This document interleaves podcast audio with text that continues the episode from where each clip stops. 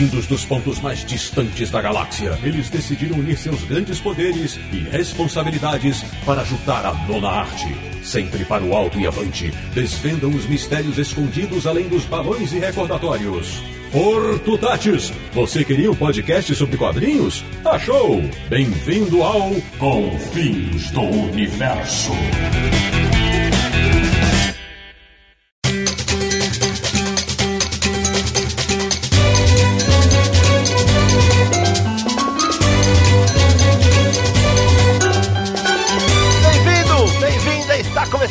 Mais uma edição de Confins Universo, o podcast de quadrinhos mais independente da podosfera brasileira, que é o podcast do site Universo HQ, www.universohq.com, o site que mora no coração de todo fã da boa e velha nona arte. Então vamos às apresentações do nosso timaço para este episódio especialíssimo. Eu sou o Sidney Guzman, falo de São Paulo e amo tanto quadrinhos que sou capaz de curtir a leitura a dois. De Petrópolis, no Rio de Janeiro, ele que adora bife, gosta de feijão, mas ama arroz. Samir Naliato. Ah, mas é um cardápio. O Naranja que vai gostar disso. Mas hoje a gente fala de quadrinho raiz. Boa! Da República do Ipiranga em São Paulo, ele que tem ojeriza chapéus com chifres, mas até usaria um para dar um passeio num navio dragão. Marcelo Naranjo. A minha abertura está nos extras porque eu fui censurado. de Curitiba, no Paraná. A primeira convidada ilustre deste Confins. Ela que adora ursos e tem um pai que é um homem da montanha. Com muito orgulho, uma honra para nós, minha amiga Bianca Pinheiro. E aí, pessoal, um prazer estar aqui. Obrigado pelo convite, Sidão. E fechando o timaço de hoje do Confins Universo, de São Manuel, no interior de São Paulo, o cara que é capaz de captar o desengano. Camilo Solano. Onde eu tava mesmo? Eu já tô meio perdido aqui, cara. Olha, esse menino tem futuro, hein? Foi boa. pra quem não captou ainda, o programa de hoje vai ser um valiosíssimo bate-papo sobre a produção de quadrinhos independentes no Brasil. E se você não entendeu as referências da abertura, a minha referência foi aos meus queridos Paulo Crumbin e Cris Eico, Quadrinhos A2, o Samir do Arroz, da Le Presser, é, o Naranjo, do Navio Dragão, da Rebeca Prado, e aí a Bianca e o Camilo com respectivas obras, a Bianca com Ber e Meu Pai é um Homem da Montanha, o Camilo Solano com Captar, que é em parceria com o nosso querido Tobias Daneluz, e Desengano. Então então o programa de hoje vai ser um grande bate-papo sobre quadrinhos independentes, produção, distribuição, como fazer, quais os problemas. Não sai daí, a gente já volta com muita conversa sobre esse assunto.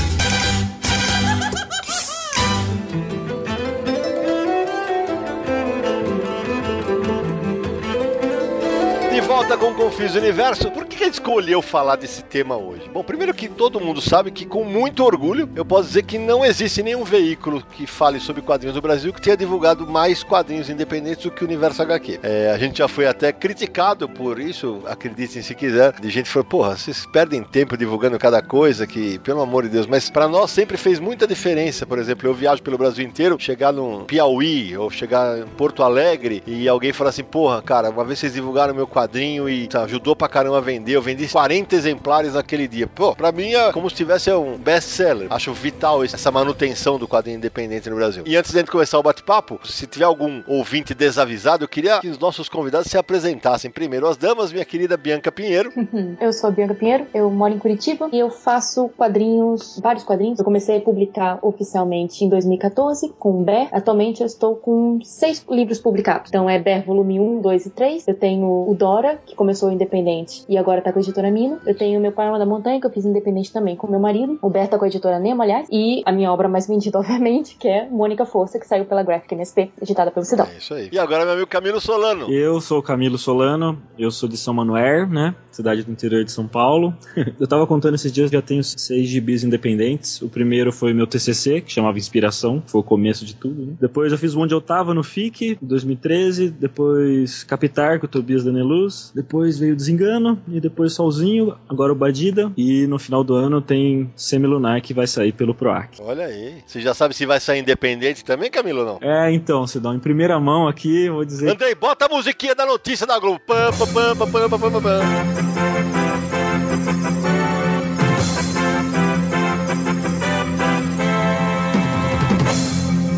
Fala, Camila, manda. Olha, tenho muito orgulho de dizer que Semilunar vai sair pela Balão, editora que eu amo muito aí. O Guilherme e as meninas lá, vai ser foda. Aí o legal, Camila, é que eu tenho muito orgulho de dizer isso, um orgulho indisfarçável. O Guilherme Kroll, que é um dos editores da Balão, era uma- quase um menino quando começou a escrever pro Universo HQ. Já falou várias vezes pra mim que, pô, aprendi mais de edição com você mexendo nos meus textos do que na faculdade. E hoje ele tem feito um trabalho muito bacana com a Balão. Eu sei que a duras penas, eu sei o tanto que ele rala lá, mas já publicou muita coisa boa e vai publicar mais coisas. E espero que o seu álbum seja uma delas, Camilo. Já sabe quando sai, não? Já então, Sidão, com certeza. Só complementando, eu acho que o Guilherme é um cara fantástico mesmo também. Ele é guerreiro, assim, sabe? Um cara que faz tempo que tá aí também na luta do quadrinho nacional, assim. Eu gosto muito dele como pessoa. Ele é uma pessoa fantástica também, né? E a nossa previsão aí é sair em dezembro. Queria que ficasse pronto pro FIC, mas é, tem muita coisa pra fazer, sabe? Mas, assim, com certeza na Comic Con já vai estar pronto, assim, sabe? Bom, então agora vamos começar o papo pra valer. Eu vou começar com uma pergunta fácil dos dois. Acho que a Bianca começa a responder, né? Ela que tá mais, né?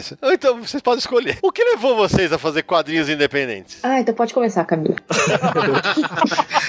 Vamos tirar um para o ímpar aí, tem ver, né? É, nossa, então tá, né? Certeza, Bianca, você não quer começar? Eu complemento o que você falar, pode ir. Então tá, vamos lá. Então, aquele lance, né? Desenho desde sempre mesmo, né? Desde muito pequeno e sempre querendo saber como fazer quadrinho. Eu sempre queria fazer quadrinho, assim, queria fazer o desenho animado ou um quadrinho. Era sempre isso que eu falava que eu queria fazer. Daí quando eu cheguei na época de vestibular da vida, falaram, ó, você tem que fazer design gráfico, né? O mais perto que você vai conseguir fazer de quadrinho. Daí você vai poder fazer umas coisas e tal. Daí eu fiz design gráfico, mas assim, sempre focando pro lado do quadrinho. Agora, por quê?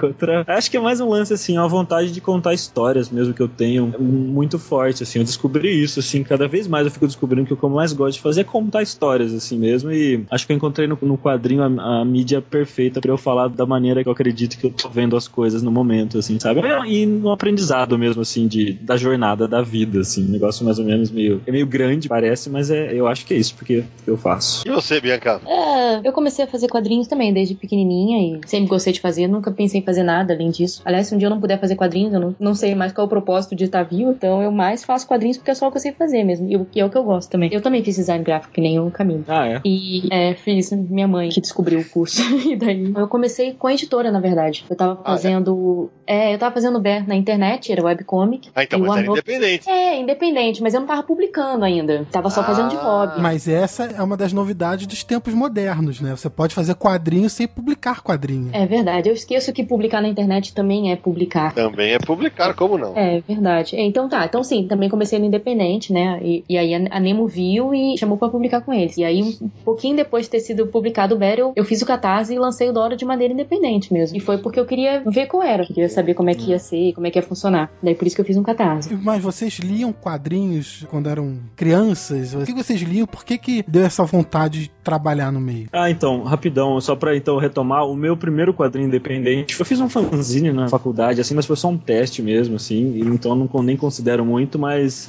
eu nem posso falar o título, que era muito bobagento, mas tudo bem. É, mas daí, no, no meu TCC... Não, começou a entrega. Não, cara, não dá, não posso contar. É muito Meu pesado esse então. Deus. Não é muito pesado, mas assim, ah, sei lá, é meio é sujo, assim, sabe? Normal, era, era adolescente, era mais. Né? Pode falar. É, chamava O Dia que Meu Cu Parou de Cagar. Que beleza!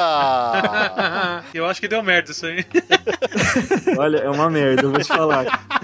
o Naranja adorou. Que o cu parou de cagar uma merda? Cara, É, meu assim- primeiro zine era uma história de crianças ninjas e que não tinha nada a ver com Naruto. Então, pra você ver como a gente faz besteira. É, a gente faz muita cagada, realmente. Mas depois eu lembro que na faculdade mesmo eu já fui direcionando meu TCC pra quadrinho. Na época até conversei com meu orientador, ele falou: "Ah, faz três exemplares assim, um pra você e um pra cada um da banca, né?" Mas eu fiquei pensando, falei: "Puta, não dá pra fazer isso. O quadrinho não é um quadrinho se ele não chega pro leitor, né? Então não ia adiantar nada eu fazer só um quadrinho pra mostrar pros orientadores e e foi aí que eu resolvi juntar uma grana, tava arrumei um, um trabalho de trabalhava numa empresa de games lá de Bauru. Eu fiz o Nesp Bauru, né? E daí eu juntei uma grana e imprimi 500 exemplares assim, e foi esse foi a inspiração, foi aí que começou e já fui indicado ao HQ Mix e tal, então já foi um puta de um, de um gás assim que eu tive com o meu primeiro trabalho, né? Eu joguei essa bomba no colo de vocês porque é o seguinte: vocês já começaram sabendo que o nosso mercado é difícil pra cacete. A Bianca começou na internet e tal, ela queria contar as histórias dela. Agora você já quer fazer uma revista em quadrinhos. E é justamente aí. Porque o pessoal fala: ah, porra, é impossível chegar nas bancas do Brasil hoje. É, não é impossível, mas é bem difícil. Porque hoje a gente sabe que quase tudo é Maurício. Maurício Mangá, super-heróis. O que vai pra banca. E um pouquinho de fumete, né? E é por isso que eu cutuquei essa pergunta. Eu falei: ah, mas por que, né? Porque o pessoal fala, Primeiro, pra você que tá ouvindo o Confis do Universo, fazer quadrinhos é uma prova de amor. O que esses caras ralam, velho? É, mas é assim, é verdade. Tem vezes que o cara não dá o devido valor. Os caras ficam um ano, um ano e meio produzindo uma obra que você vai de repente ler em 20 minutos, em 40 minutos. Né? 15. Nossa. 15. Exato. Na recorde, né? fila. Às vezes na fila, exatamente. Acontece isso. E Não, eu vou ser bem sincero, quando eu fiz esse primeiro quadrinho, eu não tinha muita referência de como era esse universo do quadrinho nacional, pra ser bem sincero mesmo, assim, eu tava bem perdido. O que eu, conhecia era o universo HQ, basicamente, e o Pipoca e Nankin, cara. Eu assistia, ouvi o podcast na época. Então, o que eu fiz foi, ah, vou lançar e vamos ver o que acontece, né? Assim que eu lancei, mandei pro Daniel Lopes, fiquei amigo dele, assim, começamos a conversar bastante, e ele me passou uma lista de e-mails de pessoas que eu deveria mandar o meu quadrinho, sabe? E o Sidão tava lá no meio, né? Mas eu já tava procurando você de- desde o começo mesmo. E foi assim, cara, foi muito na loucura que daí que eu fui começar a conhecer o universo, assim, que, porra, tem muita gente fazendo, né? Tem, eu não conhecia ninguém, assim, na época. Bom, é justamente esse o ponto. Porque quando a gente fala de produção de quadrinho independente, eu brinco que eu sou o maior arroz de festa de evento de quadrinho do Brasil. Porque eu tô praticamente em todos, como convidado tal. E o pessoal dá risada porque eu passo nos arts alleys, né? Ou nos becos dos artistas com uma malinha. Vocês sabem porque todo mundo quer me entregar um quadrinho independente. Primeiro porque sabem que 95% dos autores das graphics MSP vieram do mercado independente. É, e segundo porque sabem que eu dou retorno para todo mundo. Quando eu leio um quadrinho independente, demoro para ler tudo, mas eu mando um, ó, eu gostei disso, não gostei daquilo, com toda a franqueza no mundo. Mas o que me agrada, o que me motiva, é que tem cada vez mais gente querendo fazer quadrinhos. A que vocês atribuem isso hoje? Porque a gente sabe que não dá dinheiro, cara. Ninguém ficou milionário. Tirando o Maurício, que tem que escrever um livro de autoajuda, como fazer ficar rico fazendo quadrinho. Olha, nossa, é uma boa, hein, Sidão? É, não é? Verdade, cara. porra. Certeza. Bianca, você responde essa porque eu já mandei mal na primeira resposta. Ah, caramba. Tô zoando. Por que, que tem cada vez mais gente querendo É. fazer? Primeiro que eu não sei o que acontece. Por que, que alguma pessoa lê quadrinhos e decide fazer quadrinhos e outra pessoa lê quadrinhos e decide ser médico? Não sei o que acontece. É Alguma coisa no cérebro, eu acho, faz a gente querer se torturar, não sei. Mas o quadrinho, ainda mais o independente, aqui no Brasil, pelo menos, ele tem uma possibilidade. Eu tava discutindo isso hoje de manhã com meu marido, até com o Greg. Você pode fazer tudo. E o que, que eu quero dizer com isso? Por exemplo, você escreve um livro de literatura, por exemplo, você vai precisar de uma editora, muito provavelmente, pra você colocar ele no mundo de fato. Porque me parece, o livro de literatura independente, ele se perde um pouco. Me parece que não tem tanto público ou tanto o costume de se ler literatura independente. E no quadrinho se criou um cenário de independente muito forte dentro do nosso cenário de quadrinhos. Se você for uma pessoa que consegue desenhar e escrever, você pode fazer tudo, tudo mesmo, do começo ao fim, inclusive vender diretamente pro seu consumidor, porque as feiras de quadrinhos, elas abraçam o independente. Sempre, sempre a maior parte das pessoas de quadrinhos que estão nas feiras de quadrinhos, os quadrinistas, eles são independentes. Então você pode sim fazer tudo sozinho. Você cria um produto, na verdade você faz o trabalho e você pode transformar ele em produto sozinho. Você não precisa de uma editora necessariamente, você não precisa de outras pessoas envolvidas no seu trabalho. Se você, obviamente, né, se você souber desenhar e, colorir e também escrever, aí você consegue fazer tudo sozinho do começo ao fim. Eu acho que isso é muito tentador, assim, Pra quem quer trabalhar com arte, quem sabe desenhar, quem quer contar histórias. Literatura é um caminho muito mais difícil se você não conseguir uma boa editora que faça um bom trabalho por você e tal. Você não tem como lançar independente tão facilmente quanto com um quadrinho. Na verdade, o mercado de quadrinhos tem uma tradição antiga de independente se publicar. Antigamente era fanzine. Tudo bem que era um material mais simples e tudo, mas tem essa tradição. E hoje em dia, com as facilidades, é, hoje em dia você pode fazer um projeto no Catarse, você pode botar na internet, você pode fazer um blog, redes sociais. Você acaba tendo outras maneiras de divulgar suas obras. E além disso, esse é o bônus, mas tem um ônus, que é sobrecarregar o autor, porque o autor ficar responsável por tudo é, acaba gerando outros problemas, né? É exatamente isso que eu ia falar, Samir. Aí vem o lado B do disco. Se é tentador você, ah, eu vou me publicar e ninguém vai mexer no meu texto, ninguém vai mexer na minha arte e tal, também tem os senões. O Camilo, por exemplo, ele fez um TCC que ele já teve que fazer orçamento, ele teve que saber, que é uma das coisas que eu falo no meu workshop de edição, e já deixo a dica aqui pra quem faz quadrinho independente, é uma enormidade. É, não tô brincando, é uma enormidade o tanto de gente que faz quadrinho independente e não sabe o que é um caderno. O caderno de impressão. Tem que ser múltiplo de 4, de 8, 16 para dar caderno. Muita gente não sabe isso e acaba pagando mais, porque ó, a minha revista tem 38 páginas. 38 páginas não é múltiplo de nada disso que eu falei. E aí você paga, porque o excesso das páginas até alcançar, você está pagando. Então um monte de gente não sabe disso. Como é que é no, o primeiro momento, Camilo? Eu já diagramei a minha revista, eu escrevi a minha revista, eu desenhei a minha revista e agora eu tenho que imprimir lá. Orçar a revista. Exato. Como é que é esse momento? Foi um aprendizado gigante, assim, para mim, como primeiro trabalho, assim, eu aprendi tudo, tudo que vocês podem imaginar. Assim. Eu vi todas as chapas serem feitas, assim, eu, eu fiquei muito em cima, assim, do trabalho, até porque a gráfica que eu escolhi, resolvi fazer meu trabalho, é daqui de São Manuel, é Grafilar, e hoje eu fico muito feliz porque eu vejo muitos e muitos trabalhos, assim, todos impressos na Grafilar, assim, e, com certeza eu fui um dos primeiros aqui, eles também meio que aprenderam comigo, assim, assim, o processo foi muito legal, a gente aprendendo a fazer quadrinho, assim, porque eu acho que não era o, o carro-chefe da editora e acho que hoje é, sabe? Olha que E é, isso é muito louco, assim. Vários. é, A Mino já imprimiu muita coisa, o Luciano mesmo. Aprender foi muito louco, porque agora qualquer coisinha que alguém fale, assim, eu sempre tenho aqui uma, uma resposta, assim, sabe? Até o Sidão, quando ele vem falando umas coisas da, dos gibis, assim, eu sempre tento uma resposta, assim, mas não adianta muito, né? Mas, assim, eu sempre É, tento jus- justificar, assim, porque eu realmente aprendi muita coisa, assim, de gráfica mesmo, de orçamento mesmo, de caderno e tudo mais, Só sabe? para contextualizar para os nossos ouvintes, o Luciano, que o Camilo fala, é o Luciano Salles também, quadrinista independente. Um abraço pro Luciano de Araraquara. É, um abração para ele, que esse, ele também é nosso ouvinte, então está sempre na sintonia aí. Qual foi o principal obstáculo que você teve para lançar sua primeira publicação independente? Foi gráfica, foi distribuição, foi divulgação? O, o que que te deu mais dor de cabeça? O pior problema inicial mesmo foi a gráfica, né? Porque eu não tinha grana pra nada, né? Tava, era estudante na época mesmo, então foi a parte mais difícil. E logo em seguida, depois até hoje é um problema, é a distribuição mesmo, assim, né? Mas assim, foi problema porque eu tinha 500 exemplares, então não foi tanto problema, assim, não ia chegar pra muita gente de qualquer maneira, sabe? Então os eventos nessa hora me ajudaram demais, assim. Mas aí vem o ponto, Camilo, que eu queria tocar. Ah, beleza. Pô, eu tinha 500 exemplares no teu primeiro evento. Você tinha uma obra. Hoje você já falou que você tem sete. Você vai viajar pra BH, se você vai levar uma quantidade X de cada uma delas, você vai levar um monte de coisa. Você vai carregar peso pra caramba. Então, é isso que eu queria que vocês com a Bianca, puta, cara. Eu já vi a Bianca torta em evento, cara. Porque ela, ainda bem que o Greg vai junto, que é o marido dela. Vocês vão aumentando o número de publicações, é, mais gente quer conhecer os outros trabalhos e vocês são obrigados a levar esse material. E essa é uma dificuldade do quadrinho independente no país. Eu sempre falo isso. Pra mim, criativamente falando, nós nunca estivemos num momento melhor no quadrinho nacional. Tem muita gente fazendo quadrinho nacional bom. E como também tem um monte de gente fazendo quadrinho ruim, tem um monte. É, mas tem muita gente fazendo quadrinho bacana. Só que esses quadrinhos estão restritos a quem vai a todos os eventos. O Sidão tá em todos os eventos. Me convidam pra dar palestra, me pagam passagem. Agora, e o leitor que pô, o cara foi ao FIC, mas não pode ir na CCXP? O cara foi pra Recife, mas não pode ir pra Porto Alegre. E aí, pra vocês, porque vocês têm que levar tudo isso. Não, é que no começo, é, na inspiração no primeiro trabalho, eu vendia muito pelo Facebook, assim, foi uma, eu tenho certeza que foi uma, uma ferramenta fundamental pra mim, assim, era, era oferecer demais no Facebook, eu vendi muito, muito, muito gibi é, online, assim, eu mesmo mandava pelo correio e tal, mas assim, é uma coisa que hoje não, não dá mais tempo de fazer isso, sabe, não tem mais esse tempo de fazer isso, então eu acabo focando mesmo nos eventos, mas eu, isso que você disse é fato mesmo, né, não tem como estar em todos os eventos, então alguém sempre sai prejudicado, né. Pô, a Bianca é especialista em carregar peso, né? É, conta aí, Bianca, porque, pô, ela, ela- até em Curitiba, aqui na casa dela, ela- eu vejo ela toda torta, cara.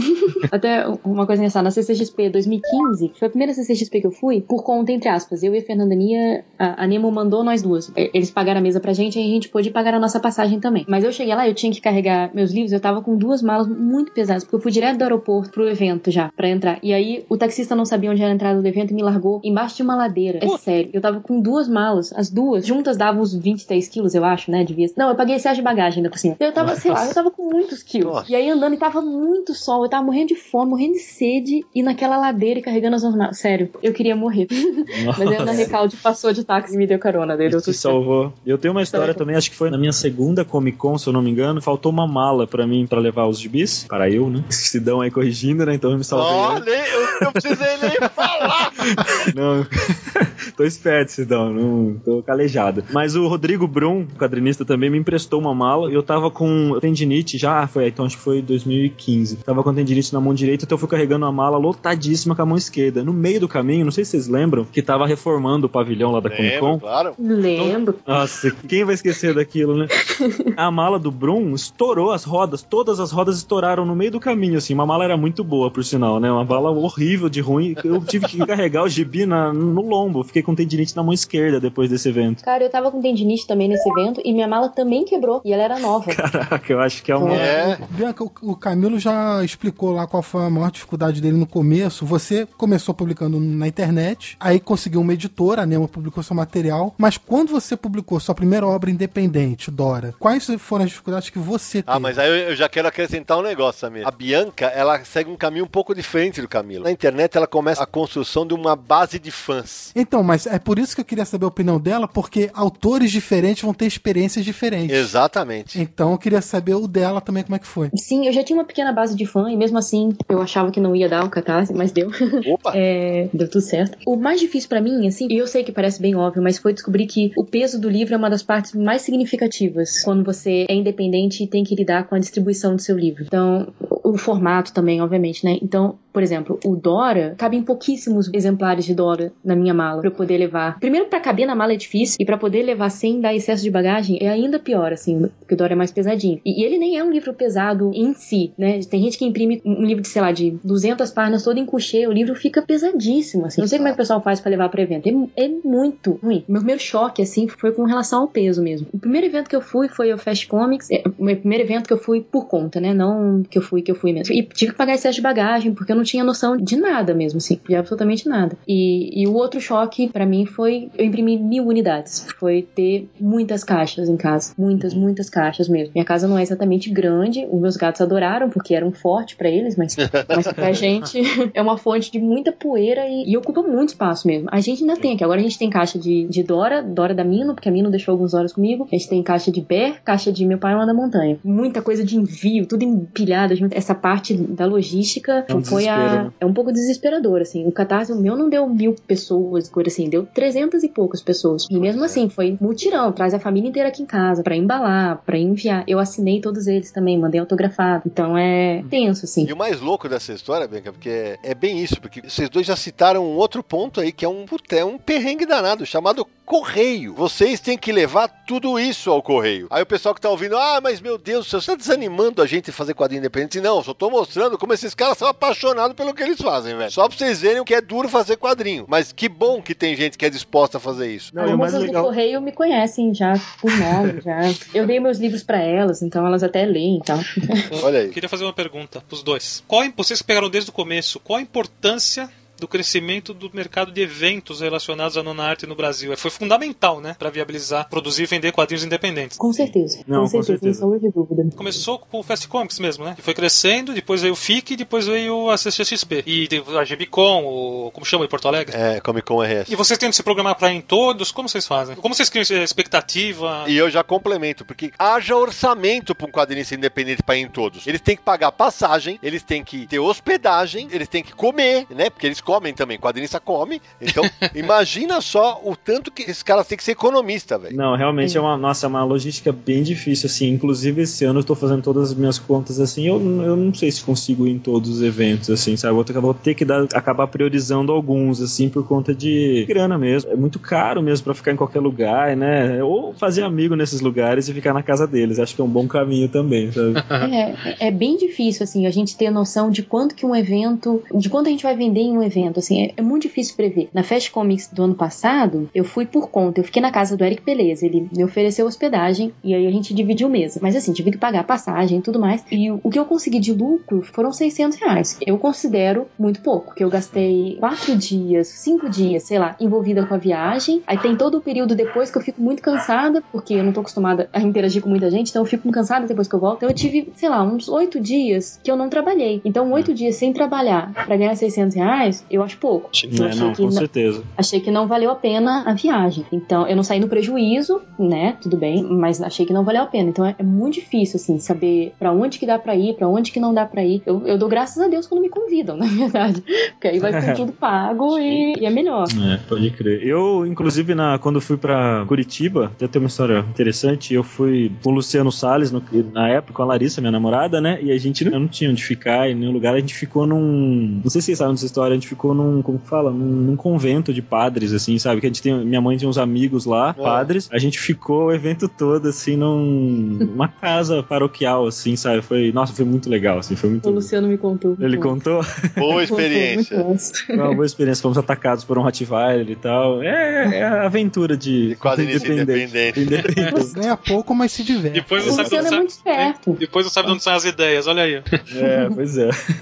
O Luciano é muito esperto, ele sempre consegue patrocínio pras viagens dele. Eu nunca soube fazer isso. Eu, não- eu sou péssima vendedora, eu não sei de negócio, não sei nada. E o Luciano sempre consegue patrocínio. Não sei se 100%, né, vai custeado, mas ele sempre consegue pra poder viajar, porque realmente é muito difícil. Porque pra você pagar a viagem tem que vender muito gibi. E aí pra daí começar a ter lucro, é muito gibi que vai embora nessa, assim, é bem difícil. E aí, Nara, eu só queria complementar, porque hoje que tá falando da importância dos eventos e tal, eu fico muito à vontade de dizer isso, porque em 2011 eu escolhi anunciar os Graphics MSP no FIC, porque eu sempre senti que os eventos do Brasil não eram apoiados pelas editoras, e eu achava que, acho, ainda acho que precisa ter mais apoio, e só que os eventos começaram a entender que são uma porta gigantesca pro mercado de quadrinho independente. Hoje, cara, o Art Alley tem artistas espetaculares, velho. Eu lembro que eu falei isso pro Ivan Costa da Comic Con Experience, que na edição passada eu falei, você tá ferrado, porque agora os ilustradores descobriram a CCXP, né? Não só os quadrinistas. Então a, a briga por espaço vai ser muito maior. Pro comprador é bacana, e hoje o mais legal é isso. Quem tá indo a esses eventos está disposto a comprar uma HQ nacional de um artista que nunca conheceu. Eu enxergo isso que eu queria que vocês falassem agora. A Bianca já me contou, minha amiga, eu sei, ela tem dificuldade de fazer isso. O Camilo eu não sei, eu quero justamente que é nos eventos você tem que exercer aquele espírito de fanzineiro que é, vem cá, é o corpo a corpo, vamos juntar aqui e eu vou te vender a minha obra. É o blá blá blá, né, que o cara vai falar. Eu sempre falo um cara que é muito, mas é muito, muito bom nisso, é o Júlio Cavalheiro. Ele é impressionante, cara. O homem tem uma lábia que é impressionante e acho isso muito legal. E eu queria que vocês contassem disso, porque a Bianca é mais tímida, o Camilo eu não sei como é que é, porque você precisa exercer o, o papel de vendedor, além de tudo da tua obra. É, pode crer. É, eu também sou meio tímido, pra falar a verdade. Não parece, porque eu acho, que eu escondo falando muita bobagem, assim, sabe? Mas eu sou uma pessoa muito tímida e sempre final de evento, acho que eu fico que nem a Bianca também. Eu fico. Geralmente, final de evento, eu fico doente, assim, depois eu fico com uma gripe de uma semana, assim, porque eu, eu fico. também. É, olha só que coisa, né?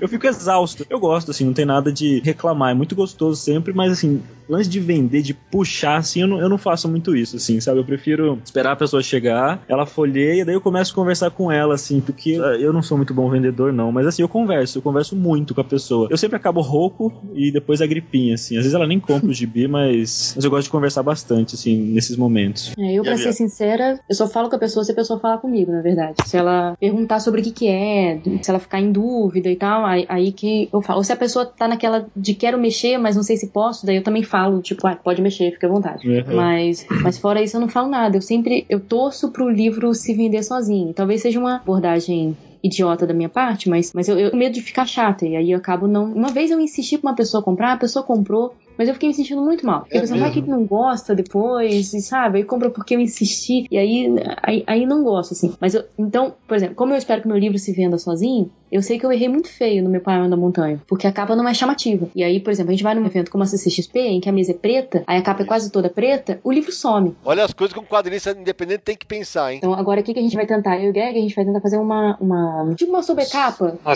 tá. mas mais uma fita, assim, de cor. papelão. É isso, Legal. coloridona, pra ver se muda alguma coisa. Porque aquela capa eu sei que não é o suficiente. Isso a gente teve que aprender que, vivenciando mesmo. Ah, que louco, olha que pode crer. interessante, cara. Eu lembro que no FIC de 2013 também muita gente veio olhar a minha mesa por causa que lia na época eu levei o Onde Eu Tavo. Todo mundo olhava e falava, nossa, sabe, isso dá. é- é- por mais estranho que seja, né? Onde Eu Tavo, tudo escrito errado. Muita gente chegou por causa disso, assim. Isso foi muito. Aprendi também. Aí eu falei, olha que legal, a galera se escrever umas coisas erradas meio de propósito, assim. As pessoas vêm até, assim, sabe? É louco. É é uma, um aprendizado na hora mesmo, como você disse. Muito legal.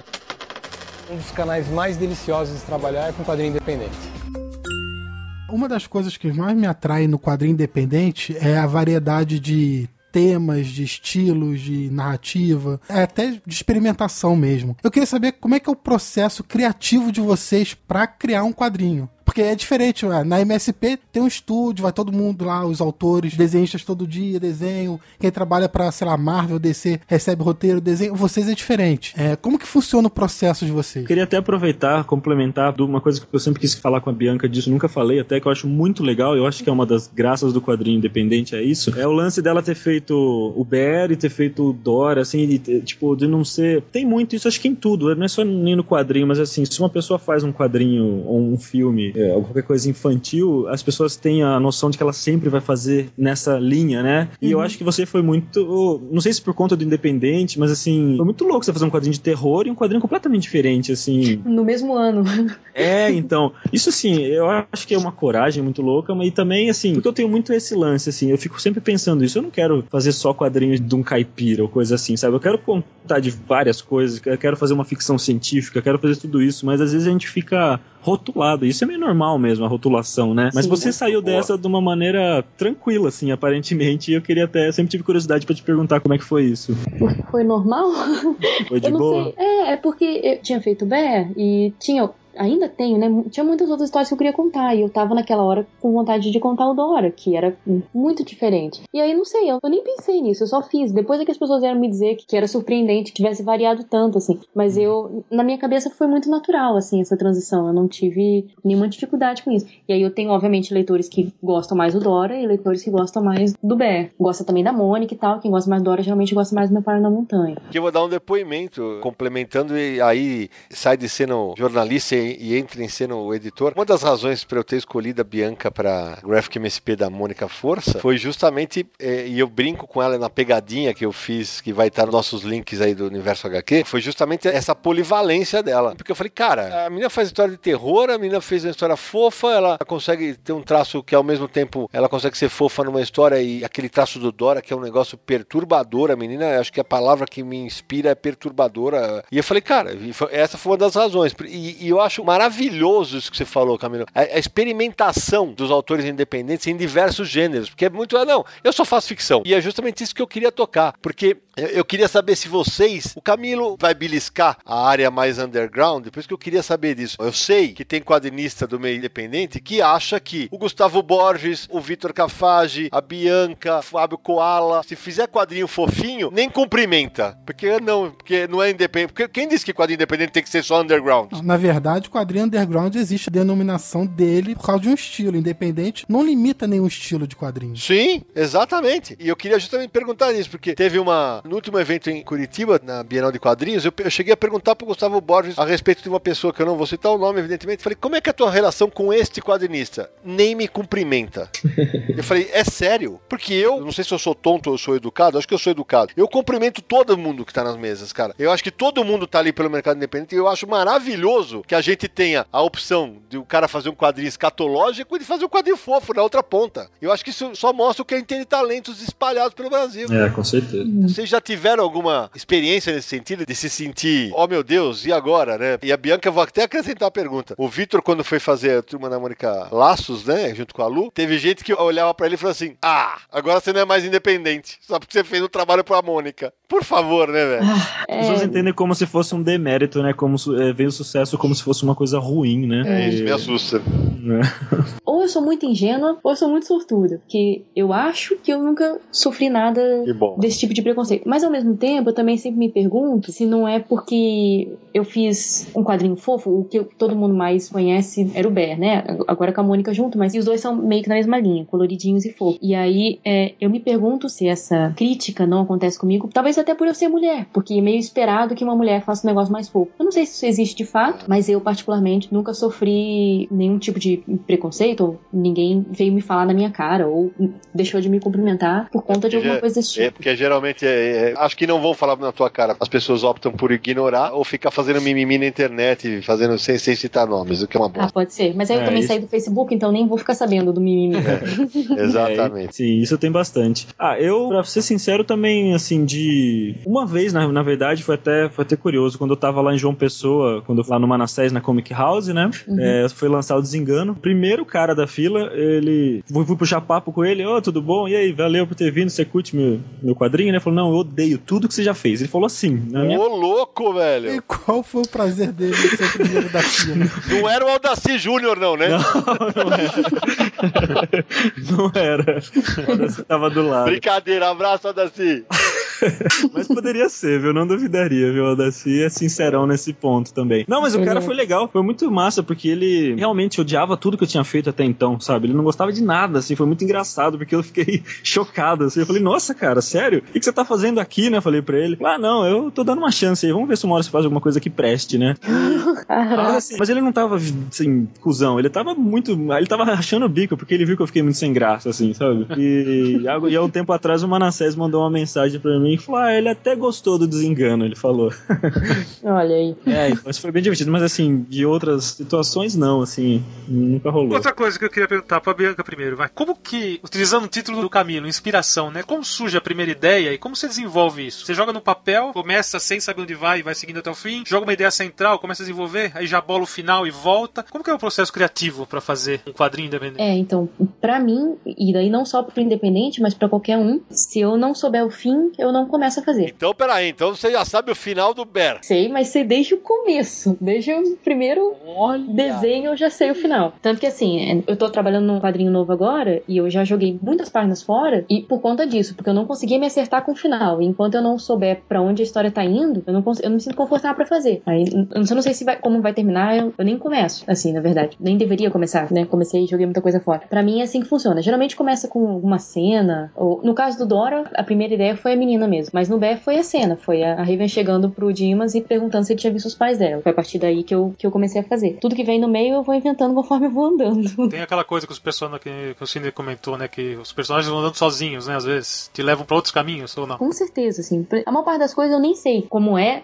logo quando eu começo. O pessoal me pergunta, ah, como é que cria personagem? Então, eu mais vou andando mesmo. Vou andando com eles e vendo onde eles vão. Eles vão sozinhos. Eu não preciso fazer um esforço muito grande para definir como é que é a personalidade deles ou que tipo de reações eles têm. Eu descubro conforme eles vão reagindo. Eles reagem sozinhos. Eles são, é meio piegas falar assim, né? Eles são meio vivos mesmo para mim, assim. Mas é mesmo. Eu acho que não é piegas. Acho que é isso aí mesmo. Tem tudo a ver com a literatura. A literatura também é interessante. São artes diferentes, mas tem esse meio de campo aí. E o Camilo também. É, então, para mim também é bem desse lance igual da Bianca. Assim, se eu não souber o final da história, para mim ela não, não tem muito sentido. Assim, tem muita gente que, que não faz assim. Né? Acho que até eu vi que o Jô Soares uma vez fala que tá escrevendo um, um mistério assim, daí não, ele não sabe nem ele como resolver. Eu acho, nossa, eu, acho, eu, eu ficaria louco se eu, se eu fizesse um tipo de história assim. Eu não. Imagina estar tá na página 300 e não saber como vai terminar aquilo. Nossa, para é. Pra mim isso não cabe muito assim, até porque para mim é um escrever assim e desenhar uma coisa, uma brincadeira de, de, de processo assim, sabe? O que que essa palavra pode dizer, o que que essa palavra não pode dizer, sabe? Para onde que esse desenho pode caminhar? É uma coisa muito pessoal assim, sabe? É um, é um momento muito aquilo que a Bianca falou também é, é, é fundamental para mim. Se eu não conseguisse desenhar, para mim a vida não tem muito sentido assim, sabe? Eu só desenho o tempo todo assim, sabe? Uhum. Então, é uma coisa acaba sendo maior do que é uma coisa meio espiritual mesmo assim, eu acho até, sabe? Não, e agora vamos fazer uma revelação agora, hein?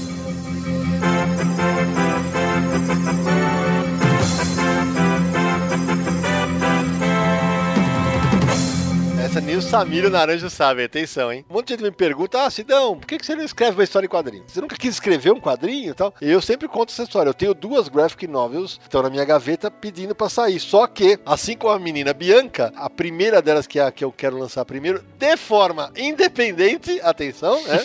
ela só não sai da gaveta ainda porque o final não tá meio contente. Eu também quero ter o final antes de destrinchar tudo. Mas logo, logo, quem sabe 2018, 2019, vocês não vão descobrir o Sidão roteiro roteirista. Pra, aí vai ser a, a, hora da vingança de vocês. Aí você vai desenhar também ou não? Ah, vou. É com boneco de palito, né? Vou ter que arrumar um parceiro pra desenhar, uma parceira pra desenhar esse quadrinho. Mas você sabe, Sidão, que eu acho que é uma coisa meio delicada, cara, que você acabou comentando agora, eu até fiquei pensando, porque eu lembro que quando, na época da inspiração, eu conversei, conversando com o Mutarelli, né, na época, conversei bastante com ele nessa época, né, e ele falou para mim que eu tava muito indeciso com alguns finais também da história, e ele me falou assim, ó, eu tenho um amigo que, na época da transubstanciação, ele tava fazendo um quadrinho maravilhoso, assim, ele não me falou quem que era, mas falou, ó, até hoje o cara não lançou o gibi por, sei lá por quê, sabe? Por talvez preciosismo demais. Não sei, sim, preciosismo no melhor sentido da palavra, assim, sabe? Mas eu acho que também a gente tem que chegar um momento de Parar arriscar de mesmo, assim, é. sabe? Eu acho, cara, eu acho que pode ser. Eu acho que é meio tênue o, o rolê, assim, porque é perigoso mesmo, né? A gente ficar aí, tipo, vida toda lapidando e no fim o tombo pode ser maior, às vezes, né?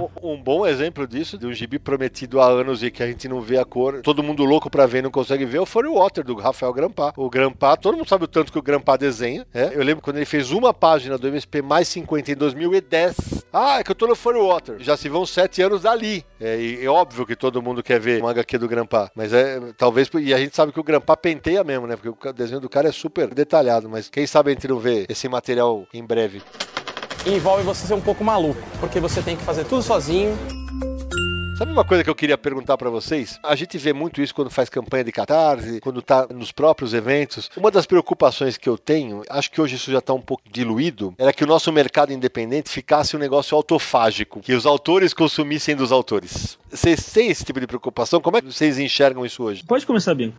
eu tenho essa preocupação, cara, sinceramente, assim. Eu acho que é uma preocupação válida, eu acho que acontece mesmo. Eu não vou dizer assim, muito do que a gente acaba vendendo é para outros autores. E muitas vezes a gente acaba comprando dos outros autores também. Então, eu acho que acontece mesmo, assim. E, e às vezes é por uma questão de camaradagem ou para incentivar, para tentar criar essa sensação de irmandade, mas acontece mesmo. Eu acho que lentamente a gente está conquistando algum público leitor maior, mas o que muito acontece é assim, por exemplo, é, a pessoa vai num evento de quadrinhos e ela gosta muito, e aí ela ao invés de comprar mais quadrinhos, ela decide fazer quadrinhos. O que significa que ela vai parar de comprar possivelmente porque ela vai parar de ter dinheiro. É. Mas. Verdade. Mas acontece, assim. Eu acho ótimo que a gente tenha muitos claro, autores, porque a gente claro. tem muita variedade e tudo mais. Mas é, às vezes eu fico com um pouco de medo, a gente tá criando mais autores do que leitores. Eu tenho um pouquinho esse medo, uhum, assim. Eu, eu, sei que muito do público que lê as graphic acaba lendo outras coisas. Tem, tem muita gente que vem comprar meus gibi porque leu a Mônica. Exato. E queria ver o que mais eu tava fazendo. A pessoa não, não me conhecia antes da Mônica. Às vezes eu sinto que tem uma certa hesitação do pessoal de pro, pro trabalho mais autoral, pro trabalho independente. É, são sempre as mesmas pessoas comprando. E tem as figurinhas carimbadas. Tem pessoas que eu posso nomear aqui, que são as pessoas que sempre compram independente. Eles não são autores, mas eles estão sempre lá. Eles são, tipo, eles movimentam o mercado pela gente, porque eles compram e eles não fazem. Então a gente não compra deles, eles só compram da gente. Entendi. Então ele ainda é bem pequenininho mesmo, é um mercado bem pequeno. E eu achei interessante você citar isso, Bianca, porque quando a gente fala de autor consumindo de autor tal, tem muita gente que vai ver o seu trabalho, se inspira e no próximo evento tá com o seu próprio quadrinho. E aí o lance da formação do público. Eu já falei isso em palestra, eu já falei isso em podcast e tal. Dentro daquela galera do independente que acha que quadrinho independente é só o que ele faz, é só o quadrinho cabeça, que só ele e a mãe dele gostam, eu acho que tem que ter, é, só que é, em contrapartida esses caras acham que os outros tipos de quadrinhos não devem existir, eles acham que só o deles presta, então eu acho que é uma bobagem. Essas pessoas já dizem, por exemplo, que as gráficas MSP não ajudaram o mercado independente. E eu vejo, cara, não sou idiota, eu vejo as pessoas que compram uma Graphic MSP indo atrás de outros autores. Não, primeiro dos autores que fizeram as Graphic, e depois eles, eles passam de mês em mês e começam a adquirir, e começam a ter, como dizer, vontade de experimentar um quadrinista nacional, né? É, é, você sente isso, Camilo? Não, sim, total. Eu, eu tava pensando, isso dos autores comprarem entre si rolava bastante, mas hoje em dia não rola tanto mais não, assim, tem, acho que a, a maioria, pelo menos que passa na minha mesa, não é mais de, é, assim, é um público, isso é muito massa, assim, toda, tenho certeza que o FIC e a Comic Con, especialmente para mim, porque foram os, os, eventos que eu mais fui até hoje, como consegui criar um público nos lugares, assim, sabe? Então, tem um uhum. público que vai sempre, mas também preciso sempre agradecer muito aos canais de YouTube da vida, assim, que os caras, nossa, me ajudam, assim, a divulgar, uma galera que nossa. não faz, que, nossa, assim, absurdamente, assim, Pipoca Nankin, Dois Quadrinhos, o Entretenimento Ácido, o Central HQ, os caras, assim, eles realmente, assim, eu preciso dar um abraço bem forte sempre que eu vejo eles, porque eles realmente mudaram as coisas para mim, assim, sabe? Legal. Com, com, certeza. Muita gente vai comprar ainda hoje meu quadrinho no, na minha lojinha e que e tem lá a pergunta, como você me conheceu? E muita gente é pelo Pipoca Nanquim. Ah, eu, eu vejo Pipoca Nanquim e eles recomendaram e tal. E nessa de Recife, agora, na CCXP Recife, veio muita gente que era, olha, o Vinícius do Dois Quadrinhos mandou comprar teu livro. exatamente. Pra muita gente. É. Daí foi, foi muito legal. Aliás, abraço para todos eles que eles ouvem o Confins do Universo. Abraço pra todo mundo, pro Daniel, pro Bruno, pro Ale, pro Vinícius, pra galera toda, galera do Central, todo mundo. Esse trabalho de formiguinha, de todo mundo divulgar quadrinho, também faz parte da formação de mercado e é muitíssimo importante que tenha mais e mais veículos. Sim, com certeza. Eu até lembro de uma frase que o Tim Maia falava e depois o Lenine falou também que o. Ele falando na música, no caso, que a música independente é a música mais dependente que existe, porque ela, ela depende de todo mundo, depende da pessoa ouvir, da pessoa divulgar, da pessoa ter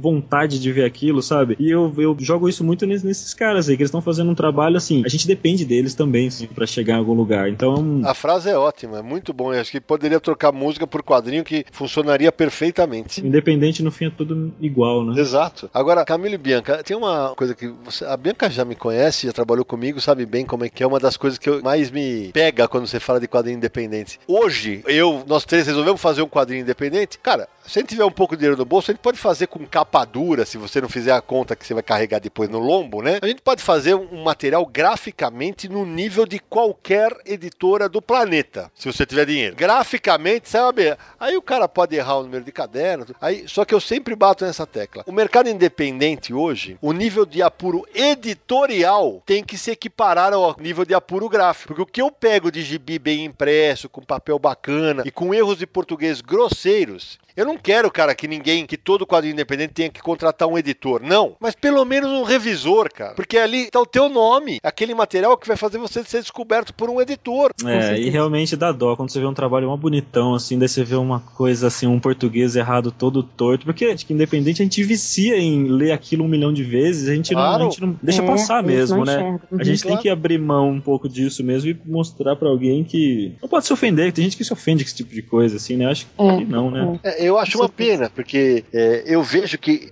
é legal saber que hoje já tem autores independentes que estão tendo esse cuidado, que estão preocupados em contratar uma revisora. Tem, é, Por exemplo, eu vou citar uma revisora que é a Paco Steinberg, ela é de Curitiba. Ela é contratada Sim. por um- uma galera de quadrinho independente Ela é uma que contrata a Paco para fazer revisão. Então, Então, eu até lembrei agora, numa palestra que eu vi sua há muito tempo, nem lembro aonde nem quando, mas você estava comentando o, o nível de tolerância de erros de gramática em livro, né? E É, comparando com quadrinho. isso. Você lembra disso? Como é que é? Tipo, é, é um É, erro é, a cada. eu não vou lembrar o número, mas assim, porque Era é muito óbvio, pouco, né, todo cara? mundo erra, é óbvio. É um número a cada X páginas, eu não vou lembrar agora exatamente quanto é, mas assim, você tem que pensar que quadrinho tem muito menos texto do que livro. Uhum. Né? É, e aí você fala, pô, se você colocar o texto do quadrinho em lauda, não vai dar. Daria o quê? Dependendo do quadrinho, não vai dar 15 páginas É. cheias. Aí que o negócio enrosca mais. Por exemplo, eu, eu já deixei nem autor de independente que eu adoro, eu não apoio mais no Catarse que, porra, o editorial tinha 5 erros de português, cara. Cara, contrata um revisor, meu pai do céu. Dê uma cara mais profissional ao seu trabalho, que graficamente está profissional. Que tem desenho bom, às vezes o roteiro é bom, mas está mal escrito. Esse tipo de coisa é um- é um cuidado que eu acho que o nosso mercado vai acabar descobrindo com o tempo. Já tem autor fazendo, mas acho que vai descobrir com o tempo. Tem um negócio meio chato que eu vou falar agora, mas ah, às vezes o, o- quando a obra é boa e tá bem revisada e tudo, aí você vai reclamar, putz, tem um erro. A pessoa vai falar, tá, mas é um erro só. Sim, é um erro só. Mas quando você tá lendo o quadrinho, ocorre, ocorre aquilo que ocorre no cinema, né? É a suspensão da descrença que a gente chama, né? Você esquece de tudo e você entra naquele mundo. E de repente lá na página 40, na página 50, tem um erro crasso, aquilo te interrompe a leitura. É um negócio muito engraçado. Você para ali, você fala, ai, Jesus. Às vezes é um pouquinho mais de cuidado, não tinha passado nem aquele lá e seria ali a nota 10, né? Agora, se tem um montão de erro, aí paciência, aí você já vai do jeito que vai pro final. Eu vou te falar, eu, eu recebi um trabalho na última CCXP, eu dei um retorno bem honesto pro cara. Eu falei, cara, isso aqui foi revisado por um macaco bêbado, velho. Não é possível, velho. Eram erros assim, sem exagero. Um aluno do ginásio não deixaria passar. É assim, que o corretor ortográfico, eu sempre falo isso nos meus workshops. Quando você escreve, é, se você. Ah, mas é que eu escrevo já direto no balão. Porra, cara,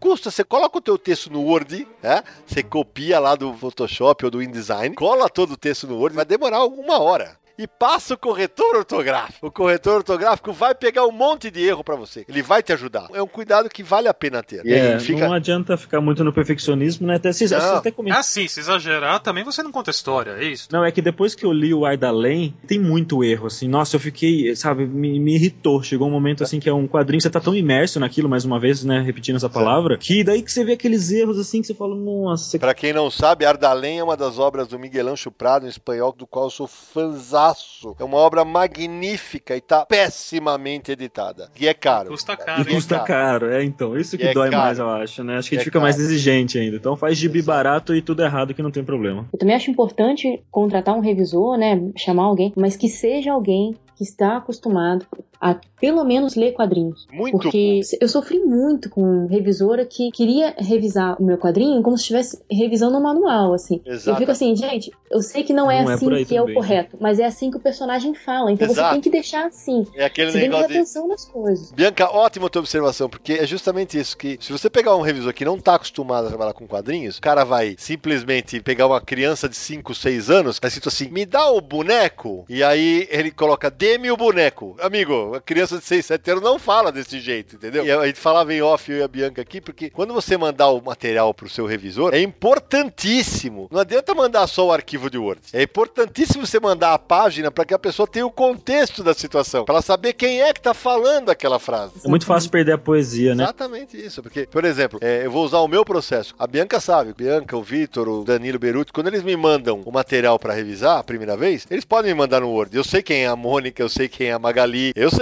Agora, isso é uma história de um personagem, no caso da Dora, se engano, o revisor não tem como construir a imagem do personagem sem uma descrição física dele, a não ser que você explique. E não é só isso, no caso da Graphic MSP, você tava com o gibi junto ali também. A gente manda em Word pra facilitar a revisão, mas Exato, exatamente você isso. tá acompanhando todo o processo. Exatamente isso. Eu queria saber do Camilo e da Bianca, porque todo mundo sabe que um dos principais obstáculos que um artista independente tem que superar é ou conseguir viver de quadrinho, que é mais difícil, ou conciliar o seu outro trabalho com a produção de quadrinhos. É, eu não sei como é hoje pra vocês, se vocês têm outro emprego, outras atividades, mas mesmo assim, no começo, como é que era você conseguir se programar pra produzir suas histórias, tendo que pagar conta e tudo aquilo?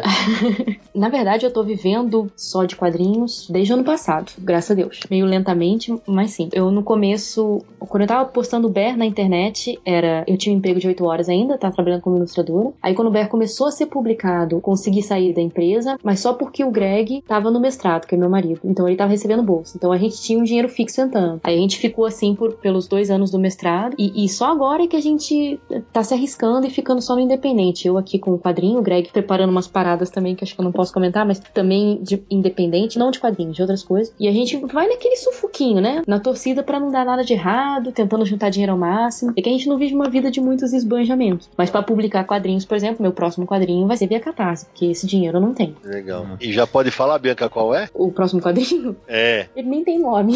então tá bom. Ele, ele se chamava Ilhas, mas não vai mais ser esse nome, então. Ele nem tem nome de Bianca Pinheiro, está no Catarse. Isso. Ainda não. Estará. Olha, vocês apoiem porque vale a pena, isso já posso garantir. Oh, valeu. E, e o Camilo? Eu tô com a Larissa, né, há nove anos, vai fazer 10, né? E ela é arquiteta e eu tô torcendo muito pra ela ficar rica logo, assim, sabe? Eu- a minha meta é investir na carreira da Larissa, assim, pra poder fazer meus quadrinhos, assim. Mas né, eu trabalhava em produtora de animação, fazendo storyboard, concept art, conceitos da vida e inteiros mesmo, pra juntar grana mesmo, porque ainda não tenho como viver de, só de quadrinhos ainda não. Já fiz ilustração publicitária e tal. Agora, recentemente, eu tava trabalhando num estúdio de, de animação em São Paulo, mas eu larguei tudo recentemente e abandonei, sei lá, faz poucas semanas então que eu abandonei tudo pra fazer só o quadrinho mesmo, porque quero fazer muito bonito no PROAC, que tá apertando também. Tem outros quadrinhos ainda que acho que vão sair que eu vou participar esse ano. Então, sim, tô, tô chegando lá, tô quase viver de quadrinho, mas por enquanto não. Eu também não, não faço, não tenho problema também em fazer ilustrações pra qualquer outra coisa que fui na, na masterclass do Paul Pope que teve recentemente lá em São Paulo, e o Paul Pope falou, ó, vocês vão ter que fazer uns trampos publicitários aí pra vocês verem, pra na hora que der vocês, vocês vão nos quadrinhos. Eu falei, puta, se tá difícil pro Paul Pope, né, vamos...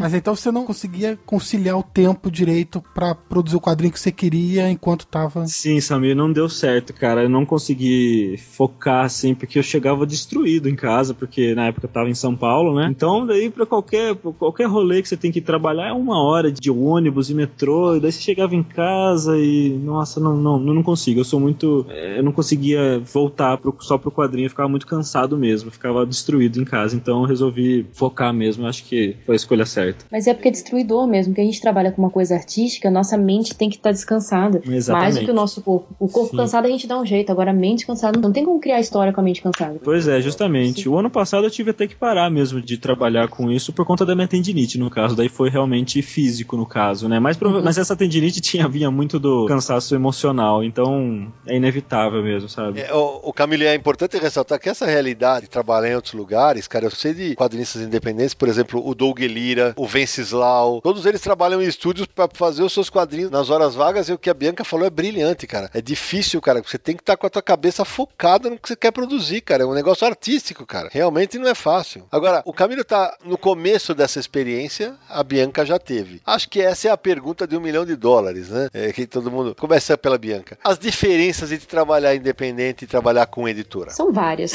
Prós e contras. É, assim, um dos grandes prós de trabalhar com independente, por exemplo, que eu, eu valorizo muito você ter um controle de saída de máquina. Eu, eu gosto de poder ir na gráfica e ver a prova do meu gibi, ver como é que ele tá, dizer se a cor tá legal, se não tá, se eles têm que ajustar. Porque, às vezes, como não é a gente que vai controlar isso, Aham. eu me assusto às vezes, porque a- a- obviamente a cor que tá no meu monitor não é a cor que vai sair impressa. Mas se sou eu que tô cuidando da impressão, eu posso deixar mais próximo do que eu imaginei. Foi bom você ter citado isso, porque pode parecer bizarro o que eu falar agora, é, mas você falou, ah, a cor do meu monitor não é a cor que está saindo impresso. Eu já vi quadrinista independente que não sabia que o monitor é RGB e você imprime em CMYK, em CMYK. Isso, para quem tá ouvindo Confins do Universo, é Red, Green e Blue, é o RGB, que é a cor que você vê no monitor. Isso, você não imprime uma revista nessas, você imprime em cyan, C, M de magenta, Y de yellow e K de black, né? Uhum, é. Quando você converte, se você pegar um arquivo em RGB e converter lá no Photoshop para CMYK, já dá diferença no teu monitor. É porque Então, a imagem que a gente vê no monitor é, ela vem da luz, né? E da impressão é Boa. do papel. Né? Por causa. Exatamente. Tudo E bem. tem que fazer a conversão. Tem que fazer, antes de mandar pra gráfica, você tem que fazer essa conversão. Se você prefere, eu prefiro trabalhar em, em RGB quando eu tô desenhando. Mas eu converto, tem que converter tudo antes de mandar pra gráfica, porque aí quem faz a conversão sou eu, e aí eu estou vendo essa conversão acontecer. Então eu tenho alguma noção de como vai ficar, mas é claro que eu não tenho como cuidar dessa variação impressa quando sai se eu tô com uma editora, porque aí é o trabalho do meu editor fazer isso. Bianca, você falou um negócio que é bárbaro. E eu vou te dizer que acho que você é minoria, porque a maioria dos quadrinistas independentes não vai pra boca da gráfica conferir como tá saindo. Ah, mas aí é muito vacilo.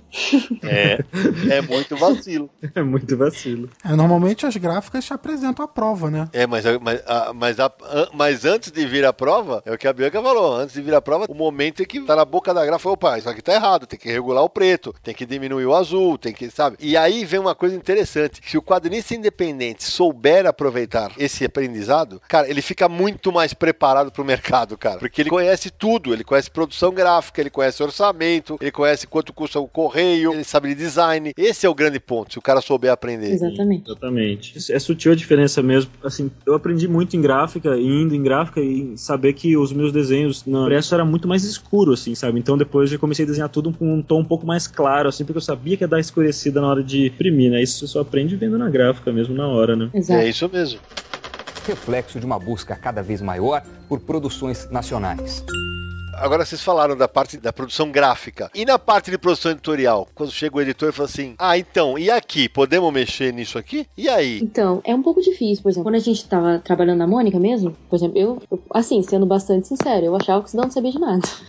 Porque o Sidão me mandava mexer nas coisas, eu ficava, eita louco, não sabe o que tá fazendo. Porque, porque eu queria fazer do meu jeito e eu acho que eu sei mais, então. E, e hoje não, hoje eu entendo tudo que o Sidão me pediu pra mexer. E- mas na época eu não entendia e eu achava uma besteira enorme, assim. Então a gente precisa conseguir, vamos dizer assim, trabalhar o nosso ego um pouquinho e talvez aprender.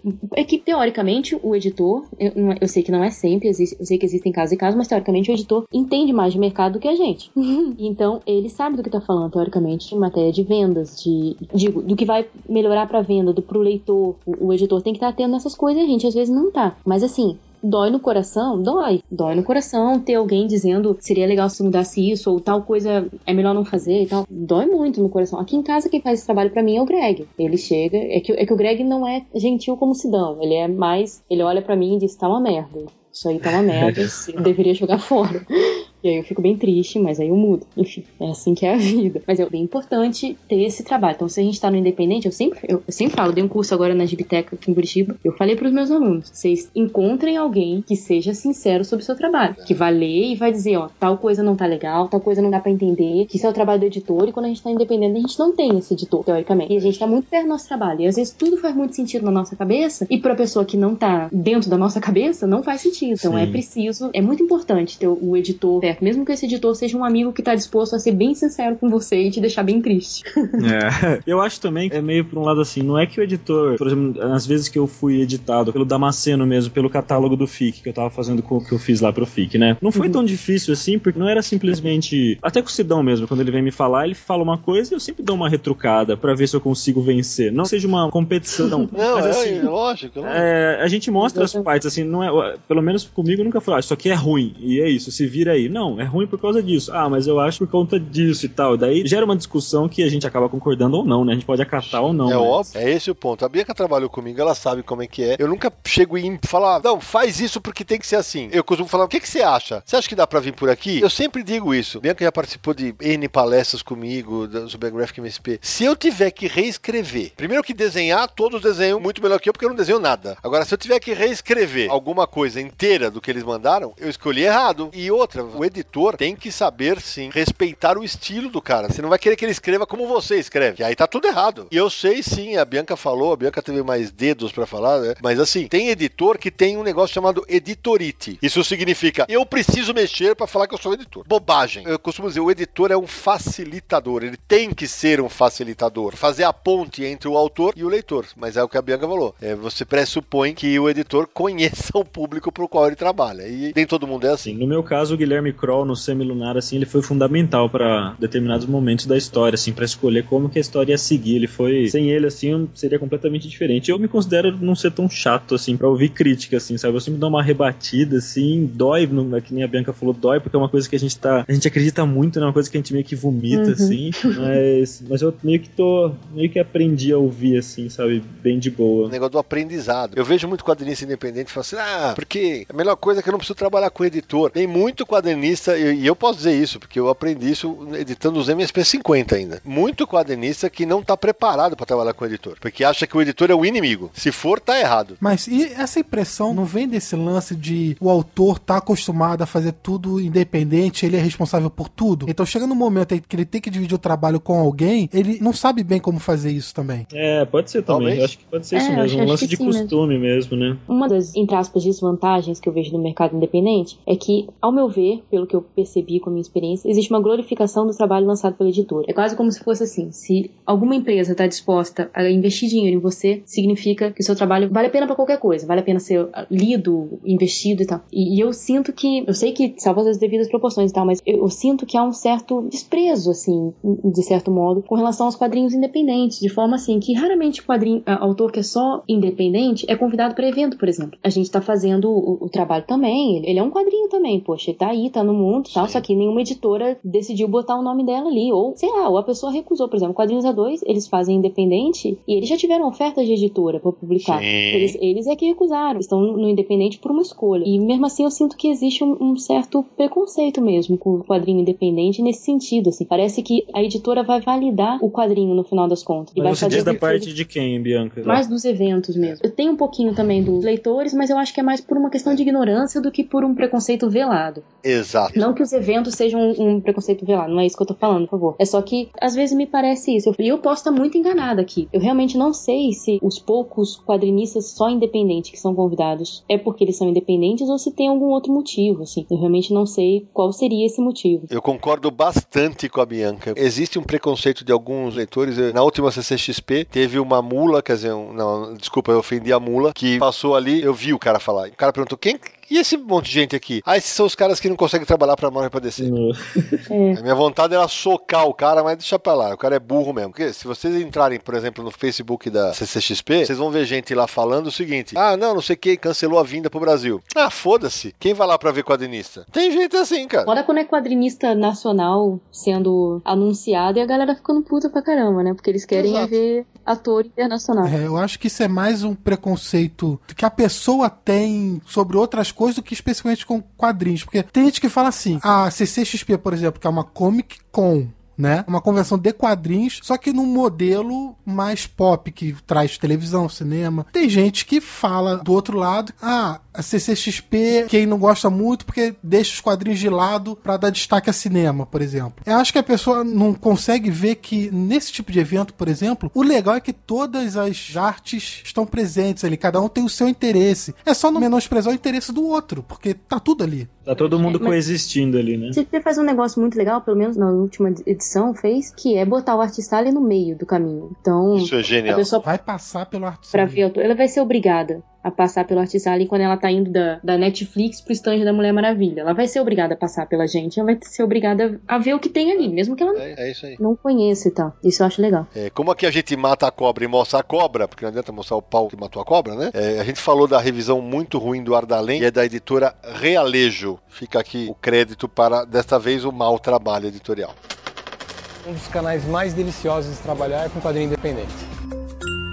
Pessoal, a gente já falou sobre várias áreas aí da produção de quadrinhos independentes, como funciona o processo criativo, impressão, tudo, distribuição, tudo mais. Eu queria que vocês falassem um pouquinho de críticas. Como que vocês recebem as críticas do trabalho de vocês? Ah, então, a pior que eu tive foi aquela do cara lá que chegou na minha cara e falou que me odiava, assim, então acho que. Foi, Depois foi disso, tudo é tranquilo. Depois dessa eu tô mais tranquilo, sabe? Ficou calejado já. E né? eu tive como revisor do Desengano o Aldaci Júnior, né? Mais uma vez falando dele, ele também não foi nem um pouco leve. Colaborador do Universo HQ. É, e exigente até demais, assim. Teve várias brigas, mas foi, eu aceito de boa. Assim, geralmente as coisas não me xingam tanto, assim, na internet, como costume xingam todo mundo, assim. Então pra mim até que tá tranquilo.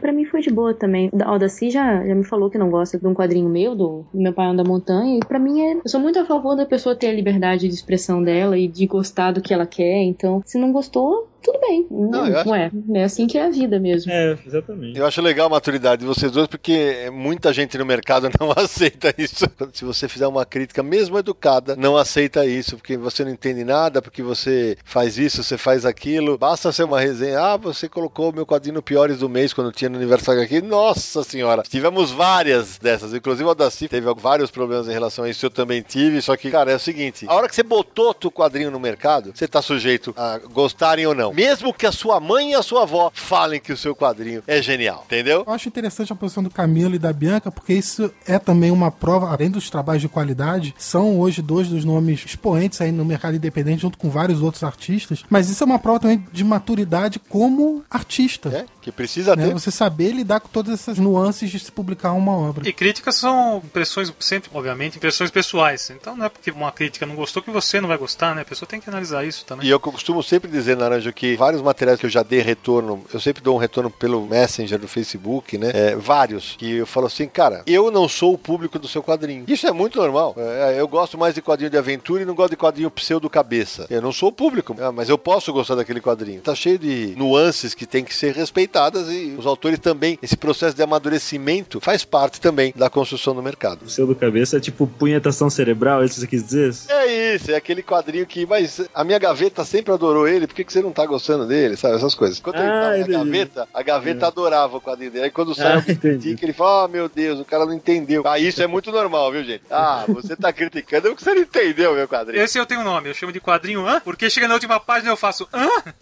Mas nem por isso é ruim, viu? Mas às vezes alguns são bons. Será que o seu quadrinho se fez ser entendido? Pergunte-se também. Acho que vale o exercício pros dois lados. Bom, o papo tá muito bom, mas a gente tem que fazer aquela pausa e encerrar o programa. Mas antes, a parte que nossos ouvintes mais gostam são as indicações da galera do Confins Universo que a gente vai fazer daqui a pouquinho. Depois de tomar aquela água, a gente já volta.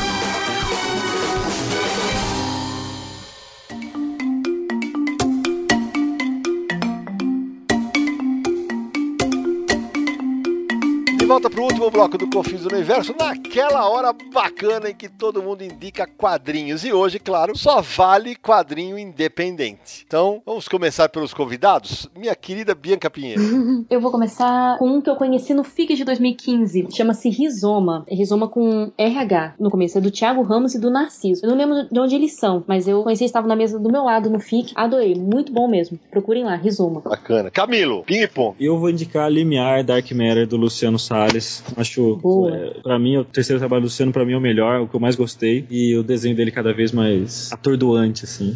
Marcelo Naranjo. Escrevendo com o lado direito do fígado, do Arthur Fujita. Boa indicação. Que é uma história bem divertida de um cara, de um escritor que vai tentar a sorte em São Paulo, acaba trabalhando num bar e é, é um humor bem bacana, gostei muito. Então, já que você falou do Fujita, não adiantando a minha, tá? Mas eu vou indicar também o De Volta Solemnia, que ele tá lançando em capítulos na internet. Foi um dos ganhadores do PROAC, também vai sair em álbum em breve. E numa pegada bem bacana desse. Tá desenhando demais o Fujita. Samir, Olha, eu separei uma listinha pra indicar, eu vou falar rapidinho pra dar tudo. Eu também ia indicar os quadrinhos do Luciano Salles, que o Camilo já falou, então vou pular essa. A minha próxima indicação é. Peraí, que eu tenho que falar esse nome certo. Aoki Gahara. Ih. Te... Aê, viu só? aê! André Turtelli e Renato Quirino. Foi lançado em 2015, é um quadrinho é, muito interessante. É uma história que se passa no Japão, ali de uma floresta onde as pessoas vão para se matar. Bom, agora é minha vez. Eu vou num gibizinho pequenininho, mas bonitinho e absolutamente emocionante, chamado Solzinho, de Camilo Solano. Uma pérola, uma pequena pérola do quadrinho nacional, uma história absurdamente emocionante. A brincadeira com o título, com a sonoridade de Sozinho e Solzinho, faz todo sentido numa história tocante sobre um avô que, cara, já encheu o saco do Camilo e, vou dizer, merecia uma edição com mais páginas e no formato maior. Fica a dica. Obrigado, cara, que bom. Bianca. Eu vou aproveitar e recomendar os, os quadrinhos do Liber, que é daqui de Curitiba também, Liber Paz. O mais recente dele é o Dias Interessantes, que ele lançou em 2015 no FIC, e que é maravilhoso. O que ele tinha feito antes era o, As Coisas que Cecília Fez. Também maravilhoso, recomendo os dois. O Liber, que foi durante muito, muito tempo resenhista do Universo HQ, um abraço pra ele. E que hoje o Liber tá junto com o Liel Sonzeni também, ex-colaborador do Universo HQ. Mas pra mim eles são sempre colaboradores, então eles nunca vão ser ex. Eles estão no Balbúrdia hoje, um site bem bacana que tá fazendo um bom trabalho sobre quadrinhos. Naranjo. Ah, um gibi curtinho e divertidíssimo, que é o Feliz Aniversário Minha Amada, Porão Barbosa. Muito legal. É uma história É. de amor,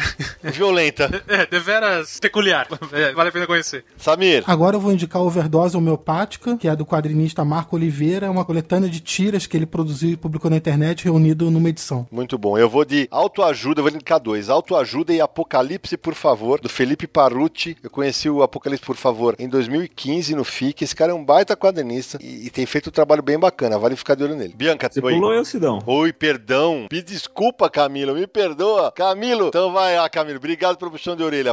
Finalmente puxei a orelha do Sidão. É, cara, eu queria indicar o, o Argus 5, que é do Vic Moura aí, que ele lançou na, acho que na Comic Con do ano passado. Eu gosto muito do trabalho do Victor, ele lá do Rio de Janeiro, e esse trabalho tá muito bonito também, cara. Uma ficção científica meio anos 50, assim. Cara, eu não li esse aí. Como é que chama? Argus, é um Argus 5 também. Ele tem é, ou Argus 5 ou Argus, que o 5 pode ser um S também. Tá, sabe? tá bom. Muito bom, cara. Entre em contato com ele. Vou aproveitar, já que você me pulou, já vou falar outro então. Vai, manda a ripa. Então vai. São dois irmãos que eu gosto demais do trabalho deles, assim, eles conversam muito com o tipo de história que eu gosto de contar, eles estão bem no começo ainda, que é o Xavier Ramos e a Frida Ramos. Não sei se vocês conhecem eles. Não, roubou de mim! Ah, sério? Eles são os meus favoritos. Não, eles são Ah, muito cara, eles são bons, maravilhosos. assim. Eles são maravilhosos mesmo, assim. Nossa, eles têm uma sensibilidade pra contar histórias de cotidiano, assim, que eu, nossa, eu gosto demais deles, assim. Eles estão no começo, assim mesmo. Eles Xavier, saíram- é- Xavier é aquele menino loiro de cabelo longo, não é ele? Exatamente, Ah, exatamente. ele- eu sempre dou retorno pra ele. Importante pro nosso ouvinte saber, são quadrinhos absolutamente fanzininho mesmo. Eles fazem um É, papel xerox. A4 sobrado e contam a história do dia a dia deles, cara. Cara, é muito fofos. bom. Nossa, eles têm É uma sensibilidade incrível, assim. Eu tenho certeza que eles vão ser um dos maiores aí logo mais, assim. Bacana. Bianca, Eu vou recomendar agora o da Maricaninha, ela lançou ano passado na CCXP, chama Black Silence, foi via Catarse. bela ficção. O desenho dela é, é muito maneiro e o livro cheira muito bem também.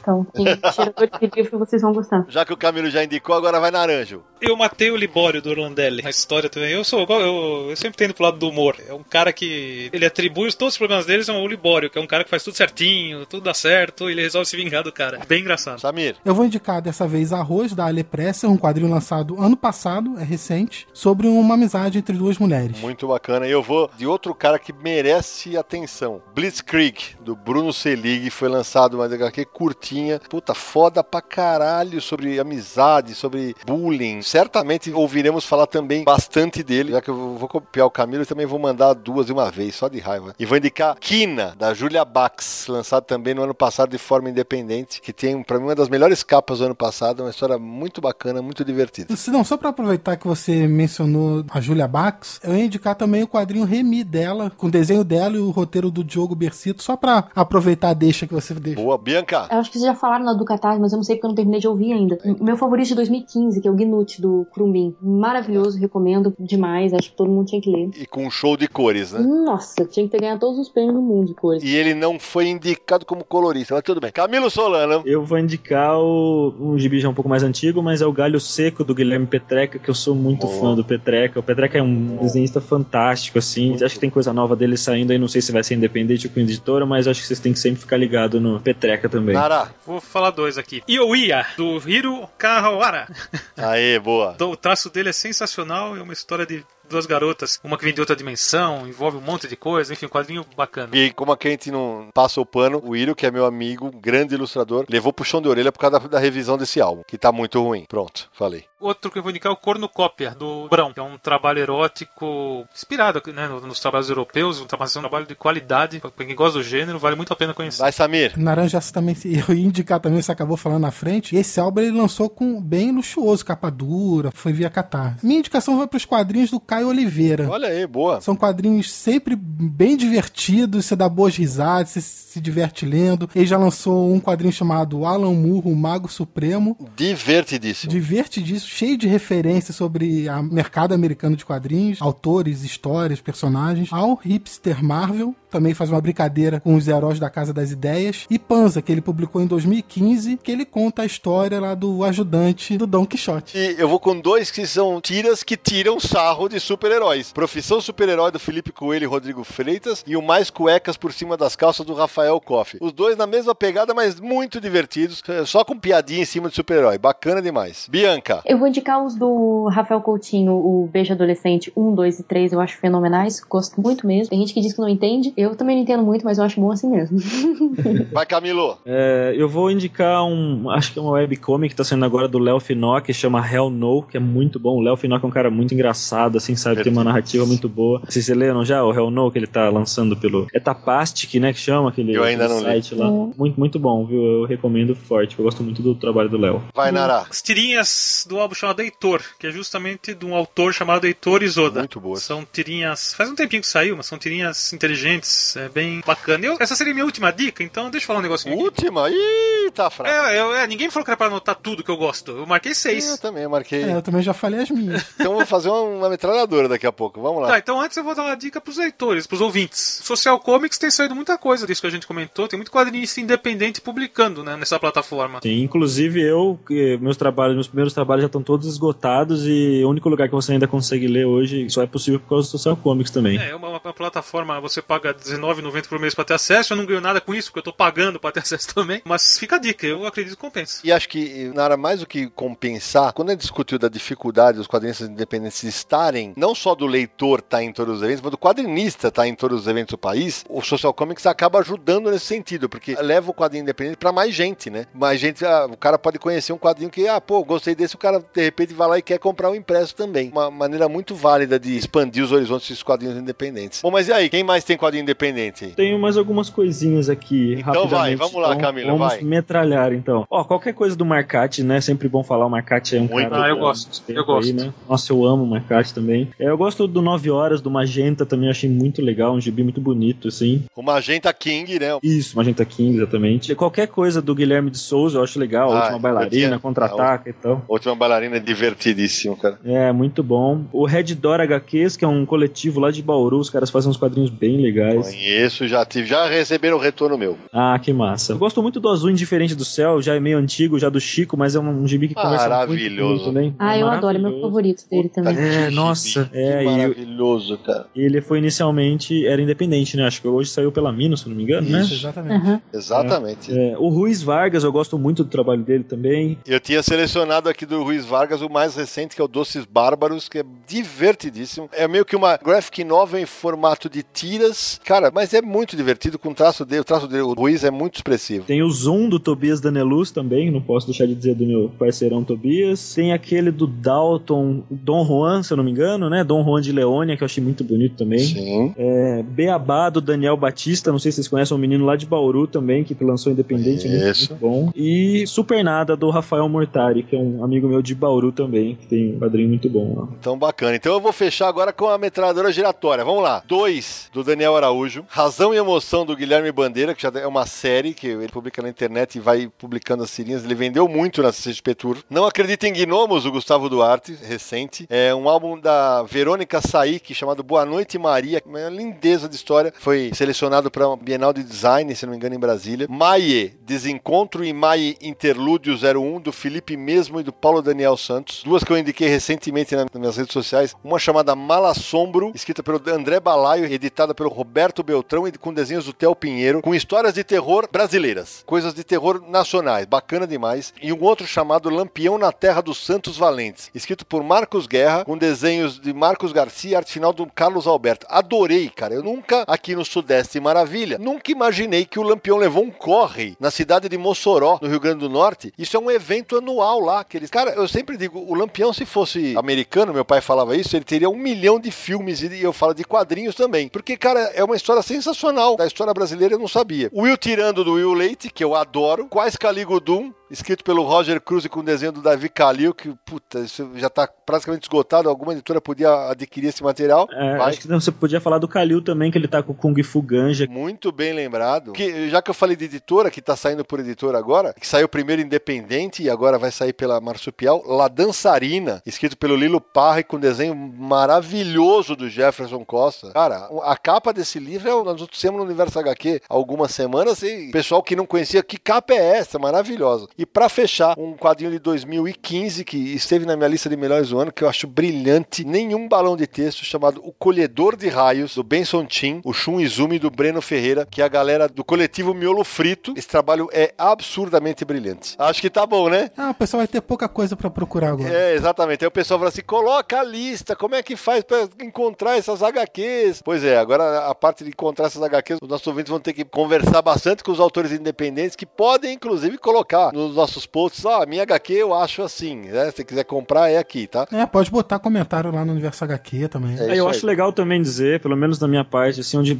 sempre vai encontrar alguma coisa minha para comprar online é na Ugra. Né? Sempre Boa. o site da Ugra é minha casa, assim, de, pra vender quadrinhos e tal. Eu gosto muito de todo mundo lá, da Dani e do Douglas. Não só tua, muita gente trabalha com a Ugra e aproveitar 49 do segundo tempo. Tem que indicar, cara, acabei de ler, cara, o trabalho mais recente da Criseico, cara, o Culpa, que saiu pela O Grito. A história é absurdamente forte. Chorei fácil, mas chorei facinho com ela. Linda. E a Cris tá desenhando que é uma, uma ignorância, né? Tá demais. envolve você ser um pouco maluco, porque você tem que fazer tudo sozinho. Bom, galera, antes de terminar, Samir, quem quiser entrar em contato com este podcast chamado Confins do Universo, como faz? Lembrando que todos os episódios de Confins do Universo podem ser ouvidos em podcast.universohq.com. Se você usa iTunes, também estamos lá, é só procurar por Confins do Universo, assinar o feed, deixar sua avaliação e comentário. Se quiser mandar uma mensagem pra gente, podcast@universohq ou pelo WhatsApp, mandar mensagem de voz em DDD 11 94583 5989. Repita. DDD 11 94583 5989. O Confins do Universo, que é um podcast do site Universo HQ, www.universohq.com. Também estamos em redes sociais, é só buscar Universo HQ em Facebook, Twitter, Instagram e Google+. A gente costuma até de vez em quando avisar o episódio que está sendo gravado, vocês podem mandar perguntas e tudo mais. E o nosso canal no YouTube, youtube.com/barra Universo HQ. Confins do Universo é um podcast quinzenal. Muito bem, meu amigo Samir Naliato, depois de três edições de Confins do Universo sem e-mails e WhatsApps, eles estão de volta? Então, bora começar, Samir? Sim, vamos lá, começando pelas mensagens de WhatsApp. Salve pessoal do Confins do Universo e do Universo HQ. Aqui é o Leandro Robles, é ilustrador e cartunista. Tô aqui desenhando, ouvindo vocês. Muito bom o programa, hein? Gostei muito do, do último aí com o Leandro Luiz de Delmanto, meu xará. Gostei de saber que ele é de Tanhaém, cidade na qual passei grande parte da minha infância e sempre viajei muito para lá. É, também gostei de ouvir as histórias antigas aí até relembrar vocês falando da Wizard Brasil. É, e lembrei que saiu um desenho meu na, na sessão de cartas. Eu acho que era a Wizard número 7. Eu lembro que a capa da revista era o filme do Spawn. E na sessão de cartas saiu um envelope que, ilustrado por mim, é, que eu mandei para a redação, e, e, com o desenho do Apocalipse dos X-Men. Então é isso aí, muito boa sorte, muito sucesso ao podcast aí. Um abraço. Sidão, Vamos jogar futebol de mesa e vai Corinthians, hein? Abraço. Grande Leandro Gomes, quanto tempo que eu não falo com ele, é o querido amigo. É, a menção ao futebol de mesa aqui vai atenção, hein? Já contei isso algumas vezes, mas assim, é que eu fui federado de futebol de mesa, jogava pelo Clube Atlético Indiano é, nos anos 80, fiquei um tempão sem jogar e agora, uns 5 anos, 4 anos atrás, o Leandro tava jogando aqui no Cisplatina, no Ipiranga, me chamou, nós fomos lá, batemos uma bola tal, e ele quase me convenceu, quase ele me convenceu a voltar a federar, mas eu não não tenho tempo para isso, se não tem podcast, se não tem site, não tinha, não tinha como fazer isso. A pergunta que não quer calar: quem venceu? Olha, eu, o confronto foi até equilibrado. Eu lembro que no primeiro dia eu ganhei do Leandro, depois perdi algumas tal. Eu tava muito tempo parado e eu estava defasado, inclusive. O meu time hoje é baixo demais pros padrões que se pratica o futebol de mesa. E eu não tive paciência de fazer time de novo, de reaprender a jogar, não valeu a pena. Obrigado por ele ter lembrado dessa história. Leandrão, só que você, apesar de ser mais novinho que a gente, você errou aí, viu? A Wizard número 7, a capa foi o Lobo e o Wolverine, era, era o DC versus Marvel, né? As capas que saíram de Spawn, no número 9, tem uma dos quadrinhos do Spawn e no número 15 tem uma sobre o filme do Spawn. Então depois você vê aí em qual que você apareceu na sessão de cartas. E o Leandro, só para fechar, Samir, o Leandro foi, talvez a primeira vez que ele foi divulgado como quadrinista foi pelo Universo HQ, com muito orgulho para nós. É, ele integrava uma revista chamada Cogumelo, que era feita por uma galera da USP, e é muito legal de ver que muita gente daquela revista tá hoje no mercado. Leandro, o Gil Tokio, Chico Bela, muita gente boa que tá no mercado por aí. Sidão, agora segura que essa é longa, hein? Vamos ver. Fala pessoal do Universo HQ, aqui é o Thiago Essasca, eu tenho 27 anos e eu falo de Belém do Pará. É, eu acompanho o site Universo HQ desde 2008 e fico, fiquei muito feliz quando vocês decidiram fazer o Confins do Universo, o melhor podcast de quadrinhos da Podosfera. É, vim na verdade aqui para tirar uma dúvida. Eu acho que o Sidão falou que hoje em dia um quadrinho não tem nenhuma tiragem de 50 mil exemplares é, no Brasil. Achei curioso porque há um tempo atrás, acho que uns 12 ou 3 anos, eu li uma nota de um site de quadrinhos desses bem duvidosos que dizia que a edição número 12 de Evangelho tinha quebrado um recorde no Brasil, vendendo 32 milhões de exemplares. É, eu, eu obviamente achei aquilo muito estranho, mas é, por não ter uma base de números de vendas de uma HQ no Brasil, eu pensei que a nota tinha exagerado um pouco. É, mas aparentemente eles tiraram esse número da bunda.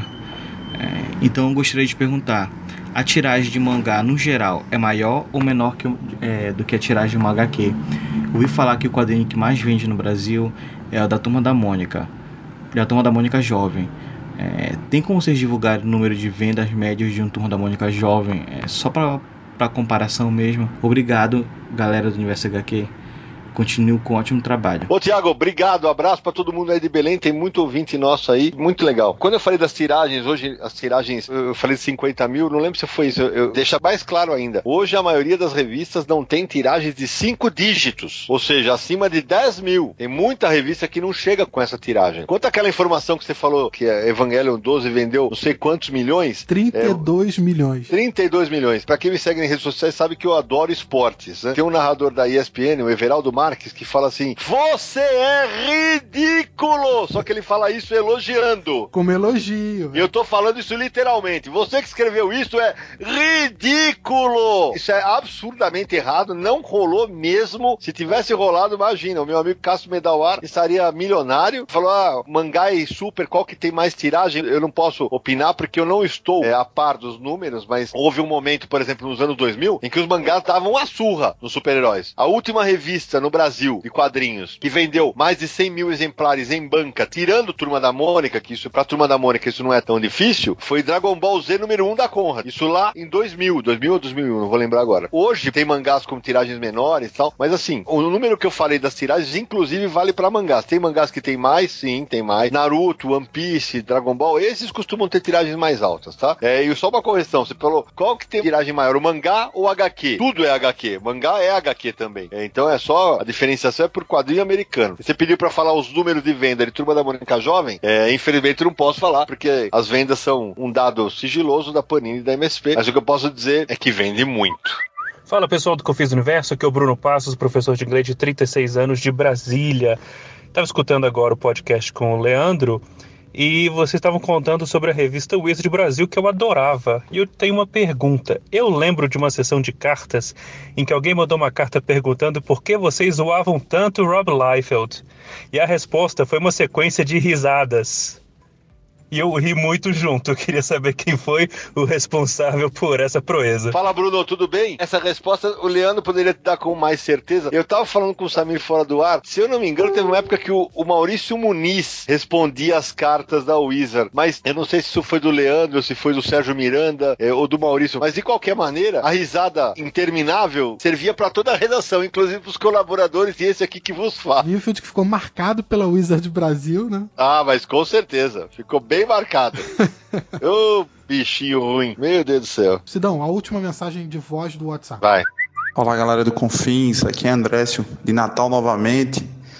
E adorei o bate-papo com o Leandro, só que me bateu uma curiosidade. Leandro, cadê The Boys, do Garth Ennis? Faz um século que saiu a última edição. Eu quero ver o final dessa história aqui no Brasil. Valeu, amigo. Um abraço. Fala, Andrécio, tudo bem? Primeiro, vamos descontar esse seu exagero absurdo aí que faz um século. A última edição é de agosto de 2014. Ah, e ok, faz três anos. A primeira saiu em 2010, a segunda em 2012, a terceira em 2013 e desde 2014 não sai nenhuma outra. O Leandro não tá aqui para responder para vocês, mas o que eu posso dizer é que você terá novidades em breve. Isso eu posso adiantar em relação a The Boys. Mas de novo, Andrécio, obrigado pela audiência e, e pelas mensagens que você está sempre mandando pra gente aí, tá? Tem mais mensagens, Samir? Tem sim, agora mensagens não são de voz, o pessoal mandou, escreveu pra gente, tá bom? Ah, Samir, eu recebi uma mensagem pelo Facebook do David Lee, que ele falou que tava ouvindo o Confins do Leandro e tal, e curtiu pra caramba. Quando o Leandro conta aquela história do último número de Heróis da TV, que ele fala que a, a história original saiu em Uncanny X-Men Anual número 7, quando os X-Men invadem a redação da Marvel, né? E, e, aqui no Brasil foram redesenhados os editores como os editores da Abril. Ele mandou o arquivo digital, o scan, dessas, dessas edições em que aparece o Cláudio Marra, aparece o Sérgio Figueiredo, aparece o Leandro, todos eles em meio a Aurora, Vampira, Noturno, Colossus, Kitty Pride. Muito legal. Obrigado pela tua atenção com a gente, pelo carinho com a gente, David. Valeu demais. A gente vai incluir esse material no post do Universo HQ para ficar mais elucidativo ainda para os nossos ouvintes. Valeu demais. Vou ler o e-mail do Vitor Figueiredo, de Mogi das Cruzes, São Paulo. Bom dia, pessoal do Universo HQ, tudo bom? Ontem enviei um tweet sobre o pequeno texto publicado na Wizard Americana número 100 de janeiro de 2000 sobre a versão brasileira. E é justamente sobre um fato narrado no último Confins do Universo. Estou anexando as fotos neste e-mail. Grande abraço. Ele mandou uma foto do índice da revista americana em que eles comentam da edição brasileira. Então eu vou botar essa foto no post deste episódio, o pessoal pode ler lá em inglês o que eles dizem. Muito legal, porque é justamente em relação à matéria que eu escrevi, né, sobre quadrinhos europeus, que a Wizard gringa falou que a gente falava inclusive de quadrinho pornográfico. Meu Deus do céu. É, porque eles começam assim o texto. Começamos a mostrar é, nudez completa, é, full nudes, né, que eles dizem. Uhum. E aí dizem, ó, pelo menos em outra Wizard. Aí eles falam sobre a Wizard brasileira e isso que aconteceu e tal. Vou colocar lá a foto pro pessoal ver. E aí, Samir, tem mais algum? Tem sim, Sidão. Pra fechar, a Jéssica Michelazzo, espero ter dito o sobrenome dela corretamente, mandou um e-mail pra gente. Ela diz o seguinte: Bom dia, boa tarde, boa noite, meninos. Me chamo Jéssica, tenho 24 anos, atualmente moro em Curitiba e sou designer. Já começo agradecendo vocês no título, pois desde que comecei a ouvir o podcast lá em 2015, nunca me senti tão feliz ao terminar um episódio. Não só por se tratar de uma personagem que gosto tanto, especialmente depois da saga dos Novos 52, mas por terem dado espaço a Lully poder falar o que toda mulher gostaria de dizer sobre o universo feminino quando se trata da cultura pop nerd. No meu círculo social, fui uma das poucas meninas, talvez única, que desenvolveu gosto por quadrinhos, videogames e outros produtos da cultura nerd, mesmo nunca me sentindo bem representada. Por isso, como falaram, sinto que esse filme tem uma enorme importância cultural,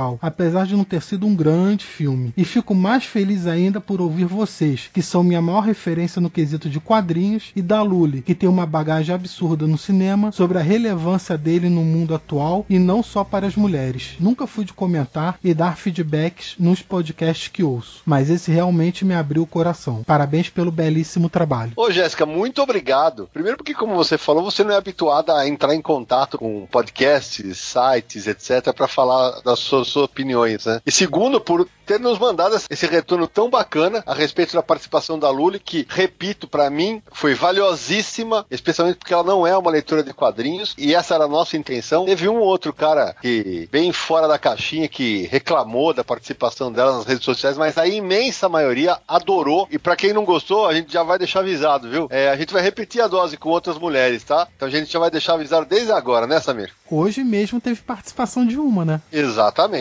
Mais uma mulher, Bianca Pinheiro, nesse programa sobre quadrinhos independentes. E a gente quer mais e mais participação feminina aqui no Confis Universo, porque as mulheres aqui são muitíssimo bem-vindas, sempre. Obrigado para todo mundo que continua escrevendo, mandando áudio pra gente. Lembrem-se, o ideal é que o áudio não seja tão longo, que o, o texto não seja tão longo, para que a gente possa colocar um pedaço da sua mensagem e ser ouvida ou ser lida aqui no Confins do Universo. Bom, gente, primeiro eu queria agradecer demais a Bianca e o Camilo pelo papo agradabilíssimo. Acho que esse tipo de programa que a gente faz no Confins do Universo é para ajudar o mercado, para quem está produzindo, para quem quer produzir, para quem já produz, para quem quer voltar a produzir. E acho que linkar ou elencar todas essas essas dificuldades e os prós e contras da, da produção independente, acho que esclarece um monte para todo mundo. Eu queria demais agradecer a presença de vocês dois aqui, abrilhantaram demais essa edição do Confis Universo. Valeu, Sidão. Foi um prazer estar aqui. Obrigado mesmo pelo convite. Foi muito legal participar aqui. Tá do outro lado dessa vez. é verdade, eu digo mesmo. Foi muito gostoso participar. Espero que vocês tenham gostado também, tanto quanto eu. Para mim, valeu demais. Samir, suas despedidas? Como você já falou, também quero agradecer a presença do Camilo e da Bianca. Foi muito legal ter vocês aqui. Obrigado. E espero que vocês leem muitos quadrinhos independentes, porque tem muita coisa boa, pessoal. É isso aí. Marcelo Naranjo. Terminando aqui, vou fiquei com vontade de ler gibi, rapaz. Vou pegar os independentes aqui, pôr em ordem. E esse ano tem muita coisa para comprar ainda. Prepare-se porque vem muita coisa. Esse ano tem FIC, tem CCXP e aqui vai uma diquinha, hein? A produção de quadrinhos independente no Brasil está muito focada apenas para esses eventos grandes. E a gente tem hiatos gigantescos que não saem quadrinhos independentes, sai um ou dois. Pensem nisso, porque de repente tem um monte de gente que pode comprar online, pode ir em eventos menores, e os quadrinhos acabam se repetindo os lançamentos durante alguns eventos. É uma coisa para se pensar mais para frente. Sidão, você falando isso acabou me lembrando de uma coisa aqui. A Amazon agora abriu o marketplace. As pessoas podem se cadastrar, tanto pessoas físicas quanto sebos, enfim, podem se cadastrar e vender livros pela Amazon. Então você que é autor independente, agora você pode ter sua edição na Amazon também. É só se cadastrar lá, você vai atingir um novo público, eu acredito. É mais um meio aí para você vender seus quadrinhos. Bem lembrado. Então, para encerrar, eu só queria deixar um recado para os nossos ouvintes. Consuma quadrinho brasileiro. Tem muito quadrinho nacional bom que merece ser conhecido. Vale o garimpo quando você estiver num evento. Ó, converse com o autor, peça para ele te contar. E além de tudo, tem esse é ponto que a gente acabou esquecendo de contar dessa história. O contato do leitor com o autor nos eventos é uma experiência riquíssima. Concorda, Bianca? Concorda, Camilo? Com certeza. É muito, muito valioso mesmo poder conversar Sim, com o pessoal. Exatamente, com certeza. Só de conversar e falar sobre o seu quadrinho, assim, o legal de evento, assim, que é mais de um dia, é que o pessoal compra no primeiro dia, no segundo dia vai lá dar o feedback, já é a melhor parte do evento, né, Bianca? É verdade, com certeza. Vai chegar um ponto que aquela dupla que você disse que fez um comentário desagradável sobre o Artist Alley, quem sabe que eles vão entender melhor e vão falar assim: não, não, é daqui que saem muitos desenhistas e, e roteiristas pra Marvel e pra DC. É, exatamente isso. Bom, galera, então depois de todo esse festival de informações sobre quadrinhos independentes e dicas de bons quadrinhos independentes, aproveite, conheça e comente com a gente nos próximos episódios de Confins do Universo.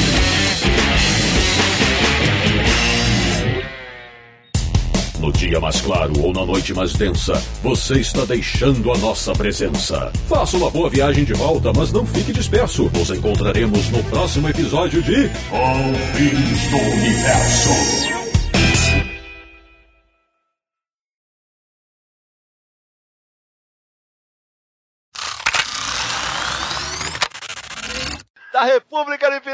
Paulo. Ele que tem ojeriza chapéus com chifres, mas até vestiria um para andar num navio dragão. Marcelo Naranjo. Captei. Captei, acabo de captar a sua mensagem. Não, não, não, não, não. Ó, adora. Não, você não vai fazer isso, não. Não, não, não. Você vai entregar os convidados?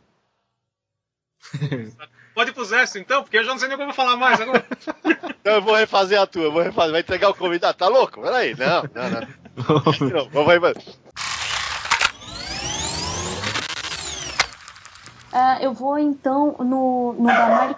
Ela lançou acho que ano passado. Peraí, E o cachorro acabou de latir Peraí. e O entrou cachorro pros também gostou. E não é o Bento, hein? Quem é? É, é a Lucy. Não é o que fala banana.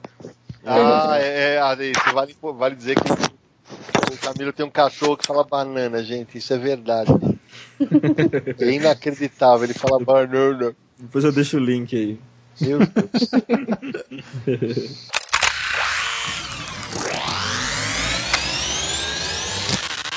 Bom, então pra encerrar, fica a dica. É... Não, tá uma merda.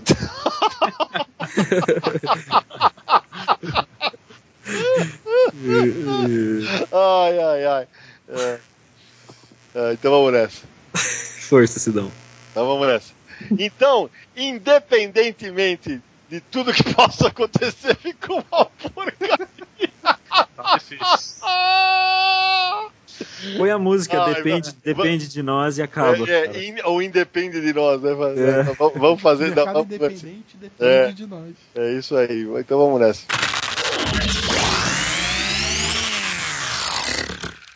Este podcast foi editado por Radiofobia, podcast e multimídia.